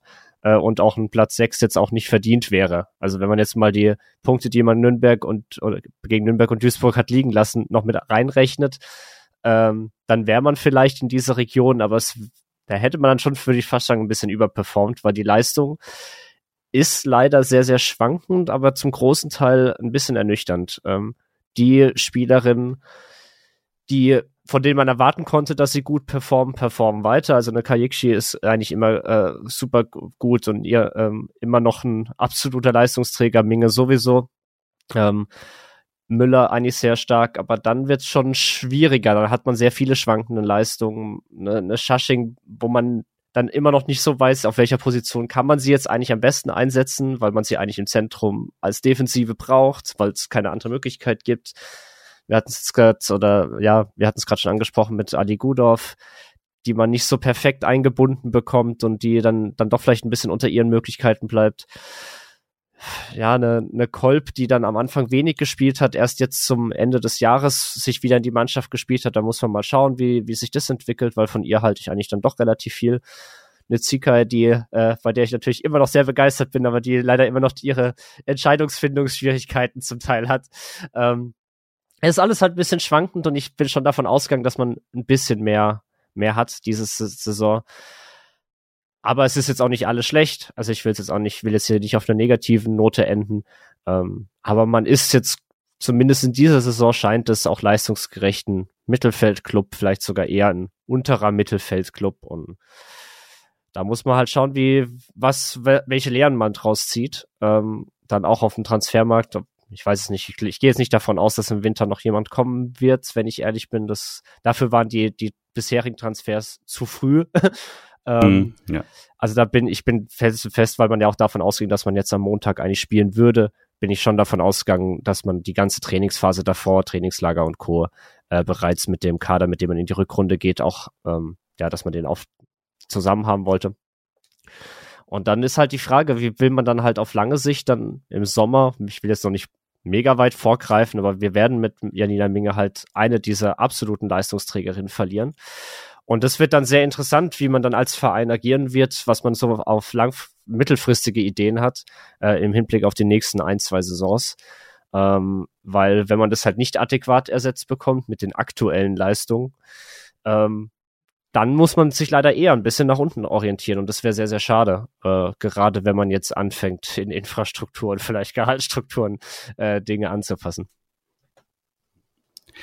Ich glaube, wenn man so statistisch draufschaut, ist es immer schwierig irgendwie auszumachen, warum es da am Schluss nur Platz 8 ist, wenn man sich so Einzelsachen anschaut, was auch so ein bisschen zu dieser im Rasenfunk paar Mal genannten irgendwie so Zwei-Drittel-Mannschaft, die irgendwie einiges ganz gut macht und dann aber es nicht zusammenbringt, quasi als Spiel passt. Ähm, also ganz viele Sachen, die man sich irgendwie durchschaut. Man spielt eigentlich äh, viele Bälle relativ akkurat. Man spielt nicht so viel lange Bälle, nicht so viel Flanken, was eigentlich ein gutes Zeichen ist bei dem Kader, den man hat, weil das würde nicht gut passen und so. Ähm, und trotzdem am Schluss hat man halt nicht nur wenig Tore, sondern auch ziemlich wenig erwartete Tore. Also es ist nicht nur eine reine Verwertungsproblematik, sondern man hat aber dazu auch keine gute Verwertung. Also das, man ist nur Platz acht bei der, bei den, äh, bei den äh, rausgespielten äh, XG, aber man ist gleichzeitig auch nur äh, Zehnte quasi dann noch dabei, sie zu verwerten. Und das ist natürlich keine gute Kombi. Man kassiert relativ viele Chancen, aber vor allem dann auch viel mehr Tore als erwartet, was wiederum ein Teuterin-Positionsproblem ist wer weiß, also Borgräfer hat ja auch ihre Schwierigkeiten beim Frankfurt-Spiel. Ich glaube nicht, dass es jetzt per se automatisch gefixt ist, aber sie war jetzt zum ersten Mal seit langem wieder dabei. Vielleicht kann man da ein bisschen mehr Ruhe reinbringen, das würde schon mal helfen. Ähm, aber es ist mit Abstand die schwächste äh, statistisch gewertete Paradenleistung quasi bei der in der Liga, wenn man die erwarteten Tore dagegen rechnet. Ähm, das, das tut dann alles zusammen schon relativ weh und äh, Helena hat das vorhin auch schon mal gesagt, dass also die Stürmerinnen erarbeiten sich halt echt wenig Chancen oder kriegen, werden nicht so gefüttert quasi. Also die meisten Expected Goals hat Minge und das ist jetzt nicht äh, dafür, dass sie auch noch in der Saison, wo sie nicht so offensiv agieren kann, eigentlich wie letztes Jahr, weil ihr diese klassische Sechserin fehlt, ist das nicht toll. Das liegt natürlich auch daran, dass Family ausgefallen ist. Kolb ist auf dem Weg, quasi das ganz gut zu ersetzen aktuell, aber das sind jetzt auch nicht, also das ist alles nicht, nicht perfekt und Family war die einzige statistisch gesehen, die eine richtig gute Verwertung hatte. Also auch nicht so viele Chancen, aber neun Schüsse, davon sieben aufs Tor gebracht und drei Tore gemacht. Das sind also sieben von neun Schüssen aufs Tor, die nächstbeste ähm, quasi Prozentzahl. Von den 77 Prozent dahinter kommt Zicker, die hat 35 Prozent. Also das ist nicht gut, der und das das Family jetzt fehlt. Ähm, genau, also man merkt das in vielen Sachen irgendwie, es greift nicht so ganz.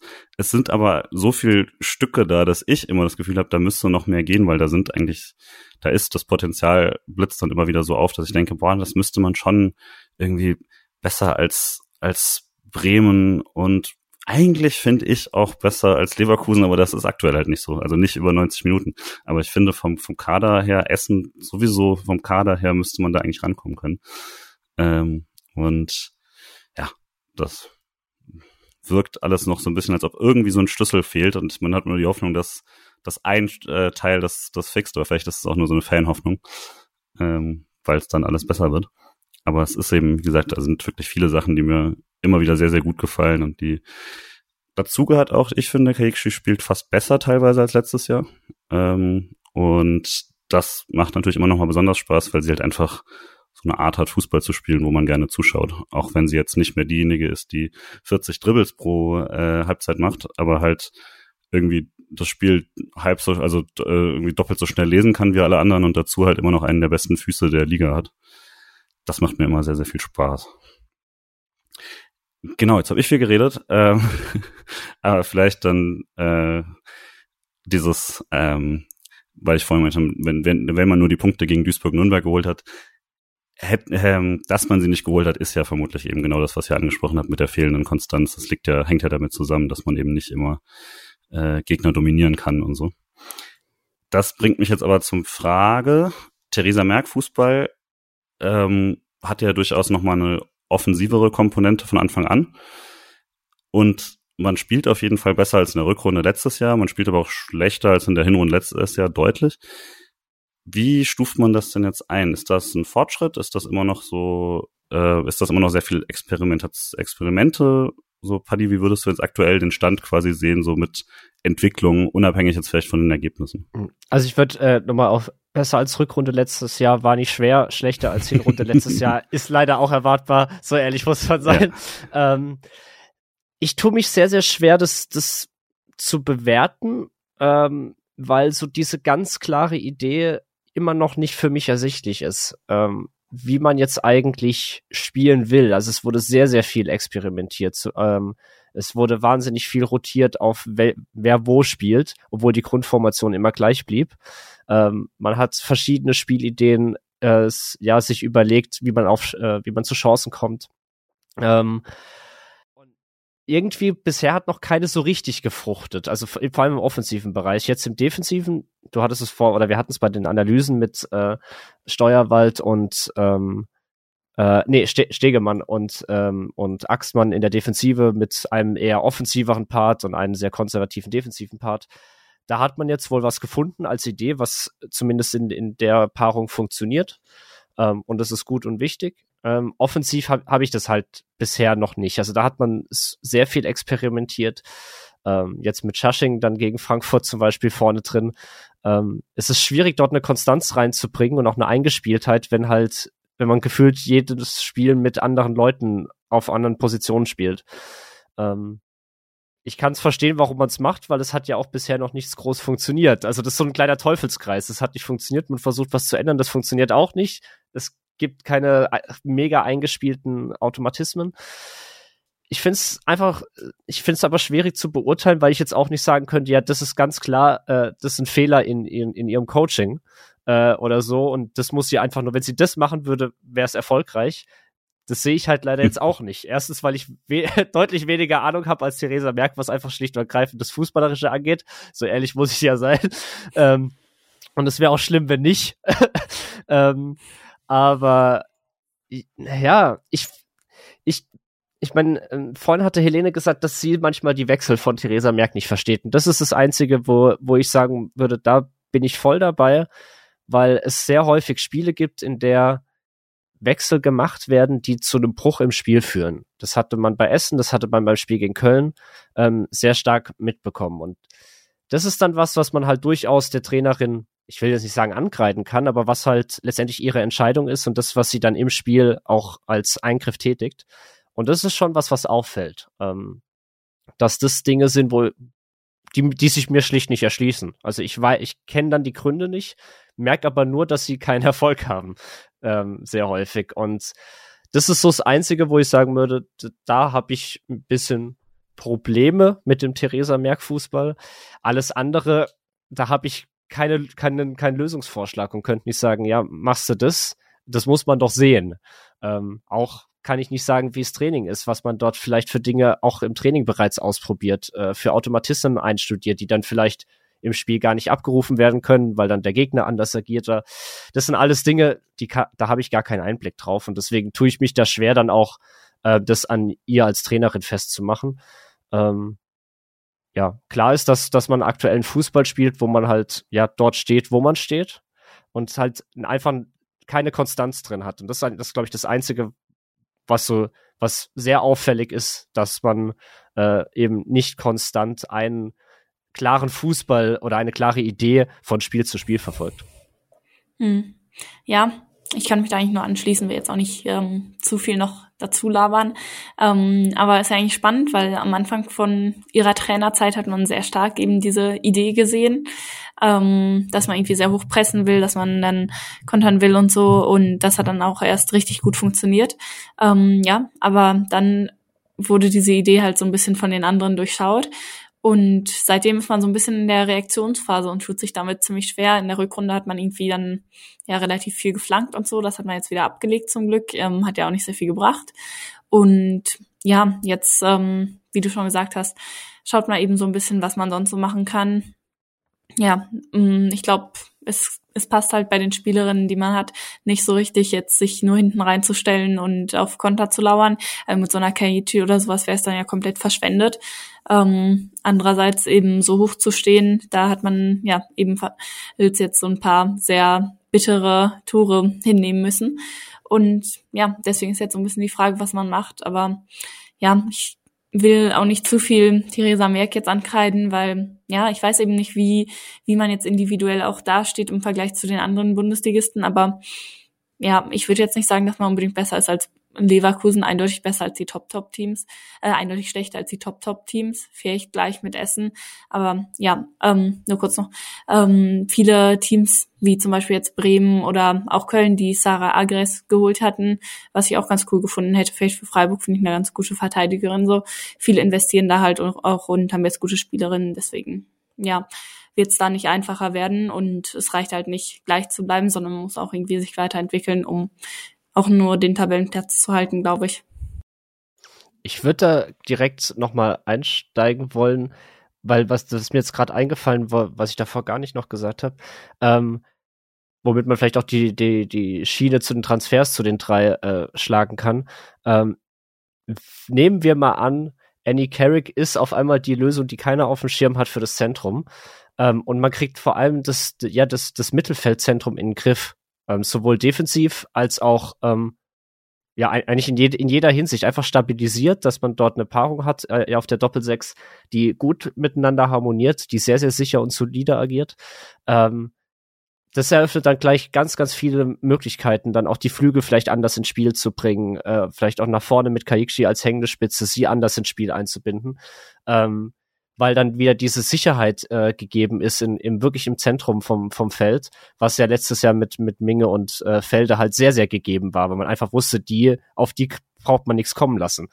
Ähm, und das könnte halt, falls es wirklich der Fall ist und funktioniert, öffnet das sehr, sehr viele Möglichkeiten, weil dann zu dir für mich zentralste Baustelle, ich meine, das heißt nicht umsonst Zentrum, aber ähm, wenn halt das wirklich, wenn halt das äh, wirklich gelöst wäre, ähm, dann kann ich mir auch vorstellen, dass dann auch Theresa Merck einen klareren Plan wieder etablieren kann, wie sie spielen lassen will, weil sie dann ganz klar weiß, auf was sie sich in der Mitte verlassen kann.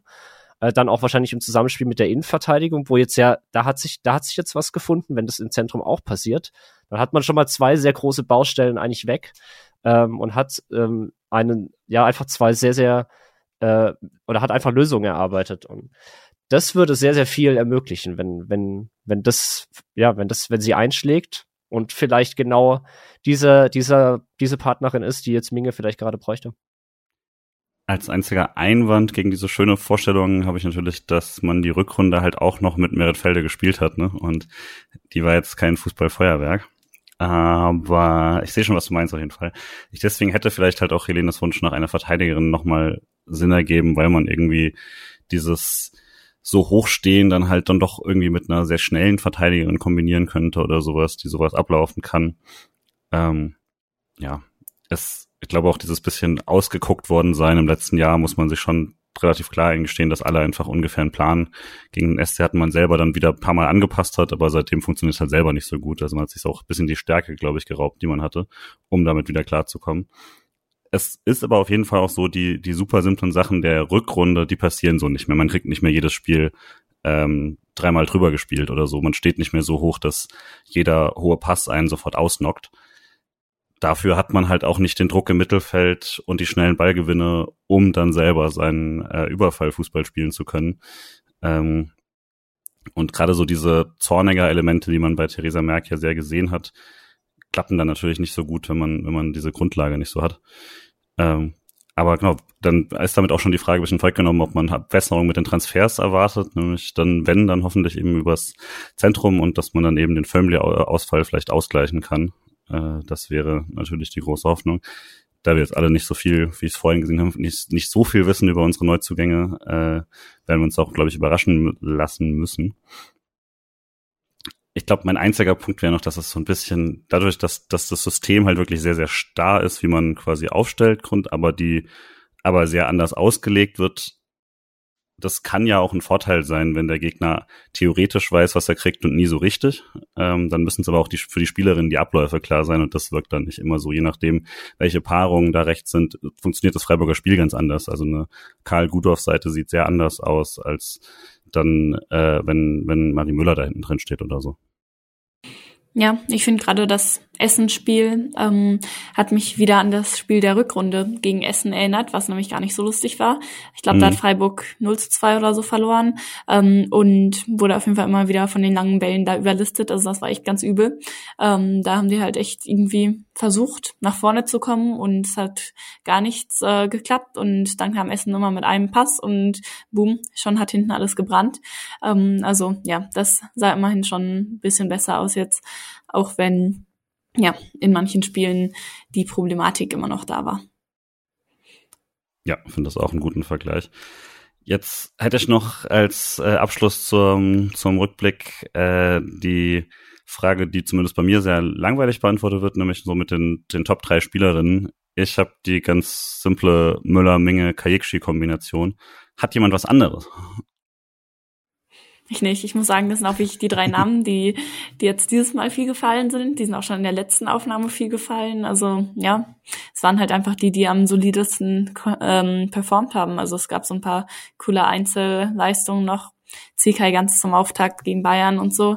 Ähm, aber jetzt außer den dreien nicht so super viele, die da wirklich immer abgeliefert haben. Für drei, bei 23 Gegentoren wird es dann auch schwierig, eine Verteidigerin zu nennen, ne? wenn du als irgendwie, es mag unfair sein, aber so ist das. Ähm, dann aber vielleicht, was ich noch da als eine positive Überraschung oder Honorable Mention, die wir jetzt nicht hatten heute, oder nicht hatten, aber jetzt nicht in den Top 3 drin hatten, aber trotzdem jetzt in den letzten Spielen oder sonst irgendwie vielleicht nochmal eine coole Geschichte der Saison war. Äh, Paddy, hast du da jemand direkt? Ja, für, für mich ist es dann eigentlich ganz klar Alina Axmann, mhm. ähm, die als so junge dann mal reingeworfen wurde gegen Leverkusen war es ja, glaube ich, dann mit Startelf. War das Leverkusen? Ah, bin ich gerade nicht mehr ganz sicher, wann sie das erste Mal Startelf-Debüt hatte oder reingeworfen wurde. Ich glaube, es war Leverkusen. Ähm, und seitdem sich wirklich in die Mannschaft gespielt hat ähm, und doch, da muss ich sagen, äh, wirklich eine gute Menschen, ähm, weil das, das gerade sehr gut funktioniert einfach im Zusammenspiel ähm, mit, äh, mit äh, Stegemann dort hinten. Also den Umständen entsprechend gut. Und deswegen, ähm, doch, muss ich sagen, das ist so die, die positive Entdeckung der Saison, ähm, die ich gerne hervorheben würde. Helene? Ja, kann da eigentlich nur zustimmen. Also ist auf jeden Fall nicht selbstverständlich, da reinzukommen und sich dann schon so einzufügen, auch wenn, du hast es eben ganz gut beschrieben, sie jetzt nicht oft so ins große Risiko gegangen ist, aber trotzdem, ähm, ja, Shashing hatten wir auch schon ein paar Mal angesprochen, hatte auch ein paar gute Leistungen, ähm, aber ja, wie gesagt, wurde halt auch ein bisschen rumgeschoben. Das war ja so ein Thema auch mhm. gerade bei Müller. Ähm, die hat eigentlich überall so ein bisschen gespielt, wo, wo Flügel war, ähm, aber hat dann die verschiedenen Rollen eigentlich ganz gut auch gemacht. Ja. Ich würde noch Lisa Kolb einwerfen, weil mhm. hat ja das vorhin auch schon gesagt, seit sie zurück ist, das gefällt mir schon sehr gut. Ich mag die eh ja sehr gerne so als Spielertyp und da, nachdem sie jetzt wieder fit war, die hat ja auch keine Vorbereitung richtig mitmachen können und so, das ist dann schon nochmal eine Dynamik, die ich sehr gerne mag, so dieses wuselige und äh, durchsetzungsstarke und dieses Tor, was wo Kaikshi eben gegen Essen dann den langen Ball auf sie spielt, da legt, da geht's ja auch an der Torhüterin vorbei und sowas, das dann, das ist natürlich cool, das macht mir Spaß. Ähm, hatte gegen Nürnberg in diesem frustrierenden Spiel, glaube ich, auch schon ein paar Mal die ersten äh, Situationen, wo ich dann dachte, ah ja, das das klappt jetzt und hat dann nicht geklappt, aber da sah sie zumindest schon mal ganz gut aus. Und mit jedem Spiel fand ich jetzt besser. Hoffe, das ist eine Story dann für die Rückrunde, dass sie äh, da richtig reinkommt. Äh, und ich werde natürlich noch Kurazika erwähnen, weil wenn sie Tore gemacht hat, dann waren das allesamt absolut schöne Tore. Das waren richtig schöne Tore. Ja. also, das will ich an der Stelle auch noch mal kurz hervorheben, weil es kann ja nicht sein, dass ich eine Episode äh, äh wir hier aufnehmen und ich Kurazika nicht lob. Das stimmt. Jetzt haben wir äh, viel über letztes äh, Jahr gesprochen, jetzt kommt aber das Neue. Und wir haben jetzt, also wir nehmen auf am äh, 18., also vor dem Wochenende, noch klar, unklar, wann wir es hochladen, aber eigentlich wäre am Montag jetzt schon ein Spiel gewesen gegen Eintracht Frankfurt. Wie erwähnt ist das nicht. Das heißt aber, man hat fünf Spiele in 21 Tagen danach. Das wird ein ganz schöner Ritt. Äh, davon sind gleich mal drei Auswärtsspiele in Folge mit erstmal Spiel in Leipzig am 27. Januar, am 5. Februar in München, am 8. Februar Pokal in Frankfurt am Donnerstag und dann am 11. Äh, Februar direkt danach schon wieder gegen Duisburg, aber wenigstens zu Hause und dann am 17. Februar in Bremen äh, endlich äh, das letzte Spiel, bevor man lang, länger Pause hat. Ähm, das sind jetzt vier Ligaspiele. Frankfurt ist der Pokal, also Leipzig, München, Duisburg, Bremen. Das sind zwei Abstiegskandidatinnen plus Bremen äh, direkter Gegner und der Meisterkandidat aus München. Die Frage, die man immer haben, was müsste man denn jetzt holen, um quasi da zufrieden aus diesen vier Ligaspielen zu gehen, Pokal mal separat gesehen, ähm, um da halbwegs okay mit sein zu können, Paddy? Also äh, Sieg Leipzig sehe ich als verpflichtend an. Das sind dann drei Punkte. München auswärts, Frankfurt auswärts. Naja. Ähm, oh, zu Hause gegen Duisburg. ähm, ja, zu Hause gegen Duisburg sollte man auch was holen. Ähm, und zwar diesmal wirklich drei Punkte. Hm. Ähm, und ja, dann Bremen. Bremen könnte. Ah, Bremen ist einfach schwierig. Also das war letztes Jahr hat man's hat man's geholt. Ähm, hatte aber da auch durchaus Momente, wo man ja, ähm, das dann vielleicht sogar unentschieden oder sogar hätte verlieren können.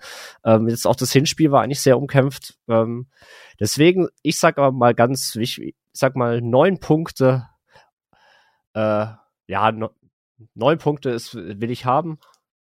Und ja, dann natürlich auch die, das Weiterkommen im Pokal. Das ist Pokal, da ist ja grundsätzlich immer was möglich. Helene, würdest du auch weniger kaufen als neun Punkte und, und weiterkommen im Pokal? ja, ist schon ein bisschen hochgegriffen. Ähm, die extra Motivation beim Pokal ist natürlich vielleicht, ähm, ich glaube, danach würde man gegen Duisburg spielen, falls man es gegen Frankfurt gewinnt. Das ist natürlich dann kein unlösbares ähm, los. Also das wäre dann natürlich ganz cool, weil man dann schon so ein bisschen die Möglichkeit hat, weiterzukommen. Aber gut, ähm, so weit darf man gar nicht vorausdenken. ähm, ich würde sagen, ja, Leipzig und Duisburg sind absolut die Pflicht. München glaube ich nicht dran. Ich werde da sein, aber ja, mal schauen. Mhm. Ähm, und Frankfurt, Pokal und Bremen sind dann so ein bisschen die Kür. Ähm, bei Bremen wäre schon schon Punkt cool, cool, bei Frankfurt ja, hoffe ich einfach auf einen guten Pokalfight. Vier Tore Unterschied müssen jetzt dieses Mal nicht sein. Ähm, also ich würde sagen, so sieben, sieben Punkte und ein guter Fighter gegen Frankfurt, da wäre ich zufrieden mit. Gut, fair. Dann werde ich mich irgendwo dazwischen einigeln, wobei acht Punkte ein bisschen schwierig wird, also machbar, aber, aber schwierig. Man hat ja bei Bayern auch schon mal geholt. In München wird vielleicht ein bisschen arg unrealistisch. Äh, ich freue mich halt dann schon extrem auf dieses Pokalspiel, auch wenn ich da genauso skeptisch bin, sportlich, aber es ist dann schon irgendwie, manchmal hat man so eine Eigendynamik. Frankfurt ist jetzt allerdings auch keine schlechte Pokalmannschaft, nur weil die letztes Jahr rausgeflogen sind. Die waren im DFB-Pokal während Corona, also so ist äh, im Finale, also so ist nicht. Ähm, und haben da, glaube ich, sogar Freiburg auf dem Weg ausgeräumt. Ähm, genau. Das heißt, das nächste Mal hören wir uns dann nach all diesen Spielen. Ich hoffe dann, also wenn wir, wenn wir sieben Punkte und einen Pokal weiterkommen haben, dann hören wir uns in sehr, sehr guter Laune auf jeden Fall. Ich hoffe, es kommen keine weiteren Verletzten dazu und äh, wir können dann darüber reden, wie äh, die Neuzugänge die, die Mannschaft zusammengeführt haben und äh, wir eine sehr, sehr positive Rückrunde haben. Ähm, idealerweise äh, haben wir jetzt noch was Besonderes, nämlich ein Interview mit Lisa Karl. Das haben wir allerdings danach aufgezeichnet, deswegen haben wir jetzt noch, äh, haben wir noch keine Meinungen zu den Aussagen, die sie vermutlich treffen wird. Aber ich freue mich sehr, dass ihr beide wieder da wart und dass ihr uns alle zugehört habt und äh, freue mich dann auf den Auftakt der Rückrunde. Ich glaube, das wird gut und äh, dann hören wir uns wieder im Ende Februar, äh, wenn ein bisschen gespielt wurde. Danke euch beiden und ciao. Danke auch. Tschüss. Ciao, ciao. So, und wie gerade angeteasert, hat das Ganze tatsächlich sehr gut funktioniert und wir hatten die Gelegenheit, nochmal mit Lisa Karl zu sprechen über die aktuelle Saison, die Situation im Moment, bisschen Ausblick und dann auch nochmal so eine Rückschau auf ihre eigene Karriere beim SC und den äh, zwölf Jahren, die sie mittlerweile beim Verein ist. Es hat großen Spaß gemacht und das hört ihr jetzt. Dann freue ich mich sehr, hier im Podcast eine der langjährigsten SC-Spielerinnen begrüßen zu dürfen. Lisa Karl ist Rechtsverteidigerin beim SC, seit zwölf Jahren im Verein, seit zehn Jahren bei den Profis und seit diesem Jahr Stammspielerin in meinem FIFA Ultimate Team, auch wenn sie gerade eine Rotsperre absetzt. Äh, Lisa, vielen Dank, dass du da bist. Danke. Rotsperre verstehe ich nicht ganz, hatten wir nie. Ja, du hast Haaland umgerotzt bei mir und dann musste ich, musste ich bisschen auf dich verzichten. Äh, jetzt habt ihr äh, Winterpause ist fast rum. Ähm, jetzt durch die Spielabsage, zweite Spielabsage im DFB-Pokal, äh, ist das letzte Pflichtspiel jetzt schon wieder sechs Wochen her. Wie ist so die Winterpause für dich? Also für Fans ist ja gefühlt immer zu lang, aber so als Spielerin dann doch wichtiger Break oder ist es bisschen arg lang? Mm, nee, ist eigentlich schon ein wichtiger Break, gerade jetzt nach der eigentlich doch auch schwereren oder nicht ganz so gut laufenden Hinrunde. Ähm, war es eigentlich eher ja eine kurze Winterpause. Also wir hatten ja definitiv auch schon längere, ähm, beziehungsweise vor allem auch die Wintervorbereitung war länger. Deswegen ja. Äh, ihr hattet jetzt das erste Testspiel oder das einzige gegen Hoffenheim wieder gewinnen können. Habt ihr im Sommer ja auch schon. Klar, ist jetzt Testspiel, aber wie ist so der Eindruck von der Vorbereitung und auch so den neuen Teamkolleginnen, die du hast? Also die neuen Teamkolleginnen haben sich auf jeden Fall sehr gut schon ähm, eingebracht und integriert. Ähm, da haben wir alle eigentlich einen echt sehr guten Eindruck und ähm, sind sehr zufrieden. Die Wintervorbereitung ähm, ist auch gut gelaufen. Es war jetzt eigentlich auch ganz gut, dass wir noch mal einen Test gegen Hoffenheim machen konnten, weil wir ja davor sonst echt ähm, nur wenig Testspiele hatten. Ähm, ja. Äh, jetzt am Samstag geht's ja dann endlich weiter. Ähm, doch ist noch das letzte Spiel der Hinrunde technisch gesehen jetzt gegen Leipzig als neue Aufsteigerin. Ihr kennt sie jetzt trotzdem schon von letztem Jahr. Das Spiel war ziemlich schwer. Frankfurt haben sie auch rausgehauen. In der Bundesliga hingegen sind sie jetzt noch nicht so angekommen. Wie erwartest du denn das Spiel äh, selber jetzt, was kommt? Ja, ich denke, dass es ähm, schon kein leichtes Spiel wird. Es gegen ähm, Leipzig, die sind ähm, ja Aufsteiger, äh, werden da auch alles reinwerfen. Die müssen auch schon ein bisschen ja, nach hinten schauen. Und ähm, deswegen erwarten wir jetzt kein leichtes Spiel gegen Leipzig, zumal es gegen im, im Pokal auch ähm, ein sehr enges Spiel war. Klar ist es Pokal nochmal was anderes wie in der Liga, aber ähm, ja, wir unterschätzen die da auf keinen Fall hast jetzt selber gerade nach hinten schauen gesagt. Ähm, jetzt, wo ihr so ein bisschen Zeit hattet, so die erste Saisonhälfte einzuordnen, wie ordnet ihr die so ein? Seid ihr zufrieden ungefähr oder habt ihr das Gefühl, immer noch so unter den Möglichkeiten zu sein? Ja, unter den Möglichkeiten ähm, beschreibt es eigentlich ganz gut. Also wirklich zufrieden sind wir auf jeden Fall nicht mit der Hinrunde. Ähm, wir hatten auf jeden Fall nicht als ähm, Ziel nach hinten zu schauen. Und ja, ich denke, dass es nach den ersten paar Spielen ähm, haben wir es zumindest geschafft, ähm, uns ein bisschen von den hinteren Plätzen fernzuhalten. Aber ähm, ja, das Ziel ist natürlich eher im oberen Drittel mit anzugreifen. Hm, jetzt, so die letzte Saison war ja schon so ein bisschen äh, so einfach komplett gegenteilige Saisonhälften mit dieser Top-Hinrunde, sch äh, schlechtere Rückrunde und so. Diesmal war die, die Hinrunde selbst so ein bisschen Achterbahnfahrt mit dem Punkt gegen Bayern, Sieg gegen Hoffenheim, aber dann gegen Nürnberg, Duisburg nicht so. Habt ihr selbst so ein Gefühl dafür, wie man diese Konstanz irgendwie jetzt, was ihr da weiterentwickeln müsst? Ja, also aus der Hinrunde hat man schon auch mitgenommen, dass wir einfach viel zu viele Gegentore bekommen haben, die wir ähm, ja teilweise einfach auch selber verschuldet haben durch viel zu leichte Ballverluste. Ähm, da haben wir jetzt auch in der Wintervorbereitung dran gearbeitet und ich denke, dadurch kann man schon auch eine ähm, gewisse Konstanz vielleicht noch reinbringen.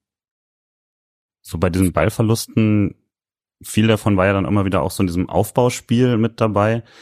Ähm, da hattet ihr jetzt auch in gerade so in der in der Viererkette sehr sehr viel Rotation drin. Also die letzten beiden Mal hat's dich mal erwischt, dass du auf die Bank musstest ähm, aber auch generell quasi Judith Steinert, Marie Müller, manchmal Ali Gudorf und so, die da rotieren und gleichzeitig jeweils die vor euch sind ja auch sehr, sehr viel rotiert. Also dann, ob das dann eben Ali Gudorf, Cora Zickay, Lisa Kolb oder G. Hoffmann und so, die haben ja auch sehr, sehr viel rotiert. Hast du das Gefühl, dieses, weil ihr euch da noch nicht so ganz gefunden habt, macht es schwerer mit der Abstimmung oder hat das auch irgendwie Vorteile, dass man da so eine gewisse Unberechenbarkeit hat?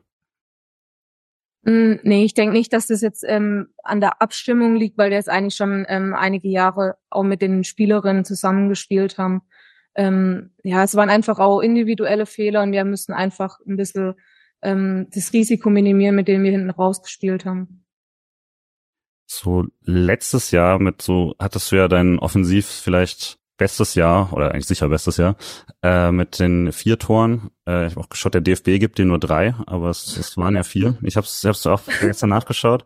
Äh, ich bin ziemlich sicher, dass das eine haben sie einfach Lisa Kolb zugeschlagen. Muss das mal ja, schauen. Kann mal passieren.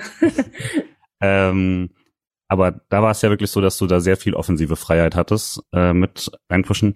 Wirkt es nur so, dass ihr dieses Mal dann auch bisschen mehr Absicherung machen müsst oder vermisst du diese offensive Freiheit so ein bisschen dieses Jahr? Ich denke, die Freiheit habe ich eigentlich schon auch, aber ich glaube, dass es jetzt dieses Jahr einfach noch nicht so, ähm, ja, der, der Knoten noch nicht so ganz geplatzt ist ähm, in der Offensive, würde ich eher sagen. Es ist nicht so, dass wir ähm, vorgegeben bekommen haben, dass wir hinten bleiben und ähm, ja, ich glaube, daran liegt es nicht wirklich. Wir hatten ein paar Mal geschaut, es gibt so ein paar Spiele, wo ihr wirklich krass viel über Außenverteidigerinnen aufgebaut habt, also wo du meisten äh, Ballkontakte hast oder Marie Müller, äh, mhm. immer so abwechselnd. Ist das, war das dann auch so Idee quasi, dass man davon, dass man vielleicht so ein bisschen das Zentrum da entlastet mit, äh, mit dem Risiko oder ist es einfach, weil der Gegner euch so spielt und sich das automatisch ergibt? Ja, es kommt immer ganz drauf an, wie der Gegner spielt. Wenn eben die Räume über außen sind, dann ähm, besprechen wir das schon vorher, dass wir die Räume da bespielen. Es gibt aber natürlich auch Spiele, wo jetzt im Zentrum mehr Platz ist und das spielen wir dann, versuchen wir natürlich auch das Zentrum zu spielen.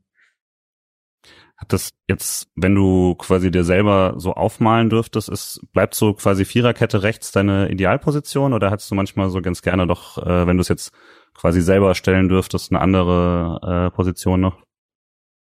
Nee, ich glaube, mittlerweile fühle ich mich auf der Außenverteidigerposition schon sehr wohl. Ähm, ich habe jetzt in der Vorbereitung auch viel ähm, auf Linksverteidigung gespielt. Ähm, deswegen, ja, ist Linksverteidiger auch eine Position, die ich mir vorstellen kann. Also Außenverteidiger, aber ob links oder rechts ist mir eigentlich egal. Dreierkette hattet ihr jetzt ja nicht so oft oder wenn dann eher defensiv, aber vielleicht gibt es ja auch diese, diese Option dann als wirklich so diese Flügelverteidigerin dann ein bisschen offensiv. Juckt dich das oder wäre das dann auch eher, würdest du in so einer Position dich auch eher dann sehen, okay, dann mache ich die rechte Innenverteidigung oder so?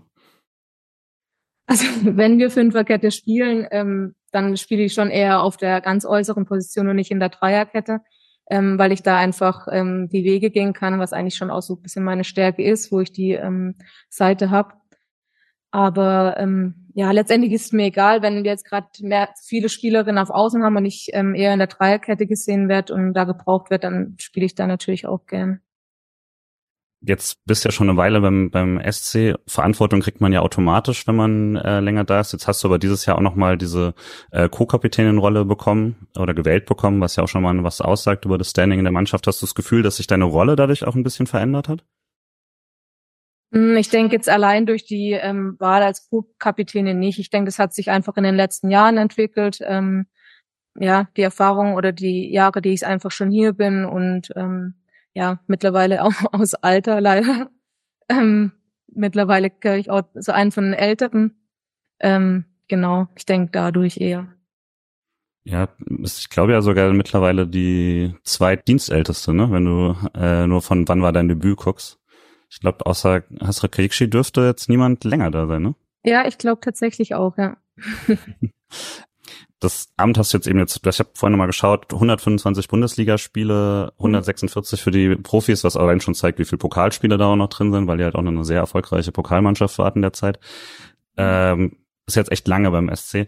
Hattest du da jeden Wunsch, dich da nochmal irgendwie zu verändern? Nee, also ich hatte eigentlich nie irgendwie das Gefühl, dass ich jetzt irgendwie einen, einen Wechsel brauche oder irgendwie was anderes. Ich habe mich immer ähm, wohlgefühlt hier und habe auch immer das Gefühl gehabt, ich entwickle mich trotzdem weiter und bleibe jetzt nicht irgendwie stehen. Ähm, ja, deswegen hatte ich jetzt nie irgendwie den Gedanken zu wechseln und genau. Wenn man vielleicht nochmal so ein bisschen deine, deine Laufbahn da durchgeht, was ich sehr, sehr spannend fand, war, du hattest ja einen echt frühen Durchbruch eigentlich. Also warst dann früh beim SC mit 15, mit 16 dann schon bei den Profis und dann bevor du quasi hättest durchstarten können, kam, glaube ich, der erste Kreuzbandriss, ne? Und das hatte ich ja schon ein bisschen zurückgeworfen da, aber das kann ja für Leute so ein Karriereknick sein. Das ging bei dir aber erstmal noch, ne? Ja, also es war ja, ich hatte mein erstes ähm, oder mein Bundesliga-Debüt hatte ich ähm, gegen Frankfurt und dann sind wir zu WM, äh, U17 WM geflogen und da hatte ich meinen ersten Kreuzbandriss. Ähm, genau, und hat es halt ein bisschen gedauert, wie halt einfach so Verletzungen ähm, dauern, bis ich zurück war. Aber dann bin ich eigentlich relativ schnell wieder reingekommen und habe eigentlich auch ähm, in der Saison echt viel gespielt in meiner ersten Bundesliga-Saison. Ja. Und ja, nach dem zweiten Kreuzbandriss, da hat es dann, dann doch tatsächlich ein bisschen länger gedauert, bis ich dann ähm, wieder richtig reingekommen bin eigentlich ne, zwei Kreuzbandrisse unter vor 20. Es gilt ja oft so ein bisschen als Karrieretod sozusagen, dass dann Spielerinnen echt schwer zurückkommen. Kreuzbandrisse im Frauenfußball eh nochmal äh, besonders schwieriges Thema. Ähm, du hast dann mehrere Jahre ja quasi so zwischen zweiter Mannschaft, erster Mannschaft gependelt und so. Als du dann nochmal den, den quasi Stammspielerinnen-Durchbruch hattest, ähm, Kannst du selber quasi sagen, was sich da, da für dich nochmal geändert hat, dass du da hinkamst? Oder war das einfach, weil die Umstände in der Zeit, dass, dass es einfach dann glücklich war für so einen Neuanfang? Ähm, ja, also es war schon keine leichte Zeit ist nach dem zweiten Kreuzbandriss. Da habe ich, ähm, klar, da waren vielleicht auch noch andere Spieler da, die hatten ähm, sich dann in der Zeit, in der ich verletzt war, äh, auch reingespielt und reingearbeitet. Das ist dann auch schwer, jetzt ähm, direkt wieder einen Wechsel zu schaffen habe ich denkt, dass es durch den Trainerwechsel dann schon auch ein bisschen ähm, das für mich gesprochen hat, beziehungsweise mir gut getan hat und ähm, ich da einfach nochmal vielleicht ähm, von null, sage ich mal, anfangen konnte. Ähm, das hat mir dann eigentlich ganz gut. Hast du das Gefühl, dass du dieses erst sehr gute, dann schwierige Anfangszeit dich da irgendwie auch als Spielerin später geprägt hat, so in der Entwicklung?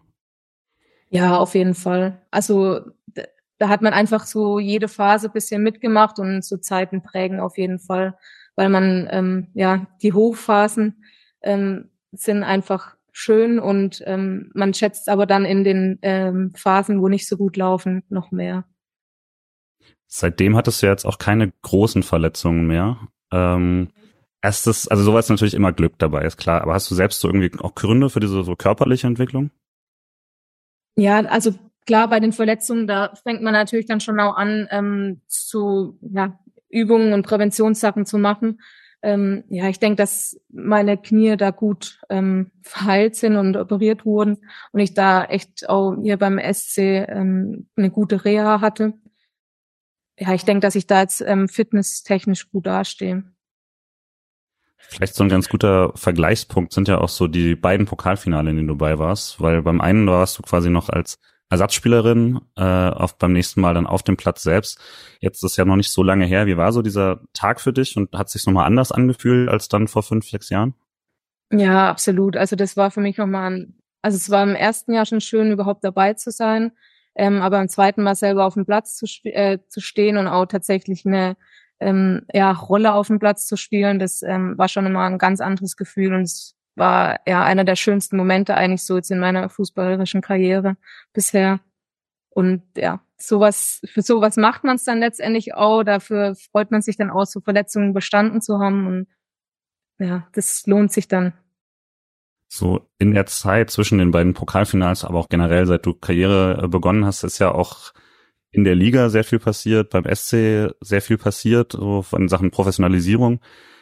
Gleichzeitig so zumindest von der Außenperspektive, manche Dinge bewegen sich immer noch so ein bisschen im Schneckentempo, wo man denkt, das könnte so weitergehen. Wenn du selber so eine Wunschliste hättest, was sich da als nächstes im Frauenfußball entwickeln sollte oder verändern sollte, was, was würdest du da draufsetzen?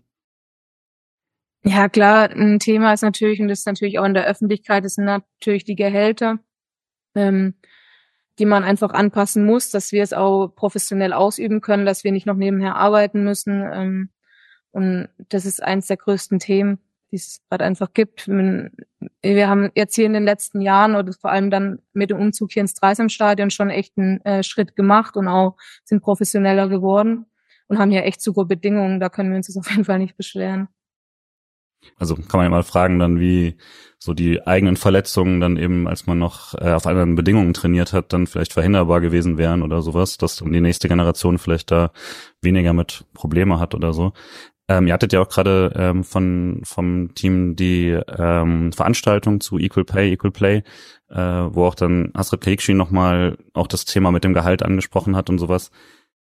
Theresa Merck, das finde ich mal ganz spannend, hatte auch gesagt, eigentlich wünscht sie sich, dass ihre Spielerinnen sich nicht damit herumschlagen müssen. Zieht das so ein bisschen Energie, dass man sich ständig auch mit so Themen beschäftigen muss?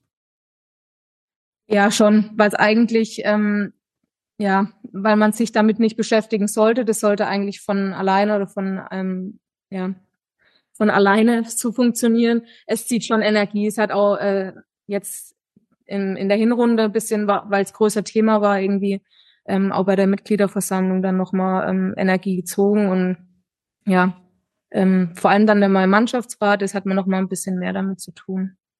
Ja, das heißt, ihr habt dann auch quasi intern so mit, seid ihr als Mannschaftsrat dann da in den Gesprächen mit dabei? Ja, teilweise schon natürlich. Ja. Ähm, du hast ja dann, apropos Vereinbarung und Beruf, ne, du bist ja Polizistin, genau wie Janina Minge, die ja auch schon hier war. Sie hatte damals gesagt, dass, dass es bei ihr sich eben ganz gut vereinbaren ließ, auch wenn es natürlich immer noch manchmal schwierig ist, aber dass das ganz gut gehe. Wie ist das bei dir mit dem äh, quasi gleichzeitig Arbeiten und dann zweimal am Tag teilweise Training? Ähm, ja, bei mir ist es ein bisschen anders wie bei Janni. Ich bin ja nicht in der Sportförder ähm, oder habe nicht die äh, Spitzensportförderung. Hm. Deswegen ähm, bin ich nicht so komplett oder kann mich nicht freistellen lassen in dem Sinn. Ähm, bei mir ist es so, dass ich 60 Prozent arbeite ähm, und auch bei einer Tagesdienststelle bin ähm, und eben nicht im Schichtdienst, weil das einfach ähm, besser zu vereinbaren ist. Und ähm, ich passe es dann letztendlich den, den Trainingszeiten an. Ich bin da zum Glück auch relativ flexibel, bin auch direkt hier in Littenweiler oben bei einer Dienststelle. Deswegen habe ich kurze Wege. Ähm, der Tag ist voll oder die Tage sind voll, aber es ist ähm, ja machbar auf jeden Fall. Äh, wenn du es dir aussuchen könntest, wäre aber schon quasi so, ne, dass man zumindest jetzt für die Zeit ruhen lassen könnte, den Beruf und dann voll Fußballkonzentration oder sollte das quasi immer äh, nebenbei laufen? Also wenn ich es mir aussuchen könnte, ähm, dann wäre schon so, dass ich mich jetzt gerne in dem ähm, in der Phase nur auf den Fußball konzentrieren kann, klar. Ähm, aber bei uns ist uns natürlich bewusst als Frau, dass man für danach was braucht. Deswegen bin ich auch froh, dass ich das hab. Ähm, ja, allerdings werden, ja, wenn ich jetzt ein paar Stunden weniger arbeiten müsste, würde es auch nicht schaden. Das wäre, wär, ich bin auch ganz froh, wenn man ein bisschen was hat, was ähm, noch ablenkt, dass es nicht nur der Fußball ist, aber ähm, so ein großes Pensum wäre jetzt nicht unbedingt nötig. Okay, als letztes so zu dem Thema, hast du irgendwie noch das Gefühl, es gibt irgendwas, wo man auch so von Fanseite oder von äh, Mitgliederseite oder so euch dann noch unterstützen kann? Mm, ich glaube, dass da relativ viel ähm, gemacht wird, gerade auch in den letzten Jahren. Das ist ja ähm, von der Fanseite und Mitgliederseite schon bombastisch wieder unterstützt wird, auch der Frauenfußball. Ähm, das merken wir schon auch auf jeden Fall und ähm, sind wir auch dankbar dafür. Äh, dann nochmal jetzt zurück zum zur Saison jetzt. Also nach dem Spiel gegen Leipzig beginnt ja dann die Rückrunde richtig hart mit auswärts montags bei den Bayern und donnerstags äh, in Frankfurt. Abgesehen von Wochentagen, was natürlich auch wieder so ein Arbeitsthema ist, natürlich schon ein sehr, sehr harter Start. Habt ihr quasi trotzdem Gründe so für Optimismus? Ihr habt gegen die Bayern einen Punkt geholt und Pokal lief ja bisher eigentlich ziemlich gut. Ja, auf jeden Fall. Also wir freuen uns jetzt auf jeden Fall, dass es wieder losgeht und Bayern, ähm, das sind auch so Spiele gegen ähm, Top-Gegner, da hat man letztendlich nichts zu verlieren und da freuen wir uns immer ähm, besonders drauf. Und Pokal sowieso ist einfach ähm, nochmal was anderes wie die Liga, deswegen ähm, sind wir da auf jeden Fall optimistisch. Dann vielleicht so äh, Richtung Abschluss als, als schnelle Runde. Äh, hattest du eine Lieblingsspielerin als Kind? Eine Lieblingsspielerin? Mhm. Äh, nee, ich hatte tatsächlich eher einen Lieblingsspieler, Philipp Mhm. Lahm. Philipp Lahm. Ja gut, das passt natürlich sehr gut. ja. dass die Position hat, ist geblieben. Äh, und hast von, also von dir selber, hattest du ein Spiel in deiner Karriere, wo du sagst, boah, das war vermutlich mein Bestes? Gibt's sowas? Das ist eine gute Frage. Ähm, hm. Kann ich dir jetzt nicht sagen. Weil wenn ich jetzt mal frage nach dem Lieblingsspiel, dann ist es vermutlich Pokalfinale, so wie das vorhin klang, ne? ja, genau. Deswegen Würde ist es ich schwierig dich zu gucken, ob es eins Aber ich, kann- ich meine, gleichzeitig als im kompletten Amateursport erinnere ich mich danach selten an die Spiele, die ich hatte. Deswegen, äh, manche haben ja so ein komplettes Gedächtnis, wo alles immer drin ist. Erinnerst du dich viel an so Spiele, die du schon hattest, oder verwischt es irgendwann so bei dir?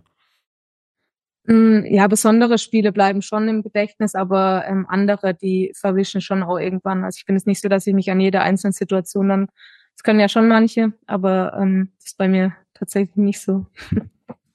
Jetzt, wenn du quasi es sicher hättest, lieber sechs Punkte sicher gegen Leipzig und Bayern oder sicher eine Runde weiter im Pokal? Sechs Punkte gegen Leipzig oder Bayern oder weiter im Pokal? Ja. Boah. das ist fies.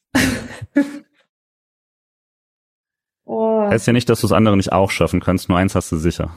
das stimmt, dann würde ich gern weiter im Pokal kommen. Ne, schön, okay.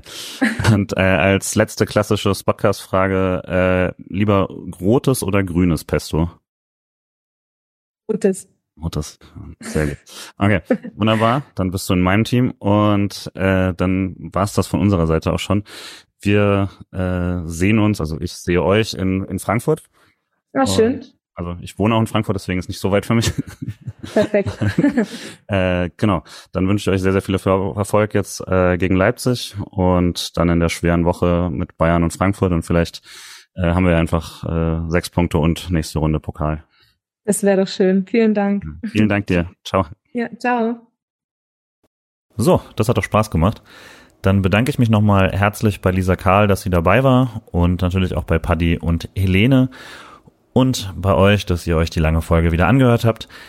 Bei den SC-Frauen geht es weiter. Äh, jetzt am 27.01. den Samstag, in zwei Tage nach dieser Folge, um 12 Uhr gegen Leipzig. Und äh, dann eine Woche später das Montagsspiel gegen die Bayern am 5.2. 19.30 Uhr, beste Sendezeit. Ähm, und dann drei Tage später, der 8.2. Ähm, um 18.30 Uhr ist das Pokalspiel. Ich freue mich, wenn ein paar Leute noch mitkommen würden. Äh, ich habe natürlich leicht reden, aber trotzdem. Und ich weiß, dass sich auch einige schon auf den Weg machen werden.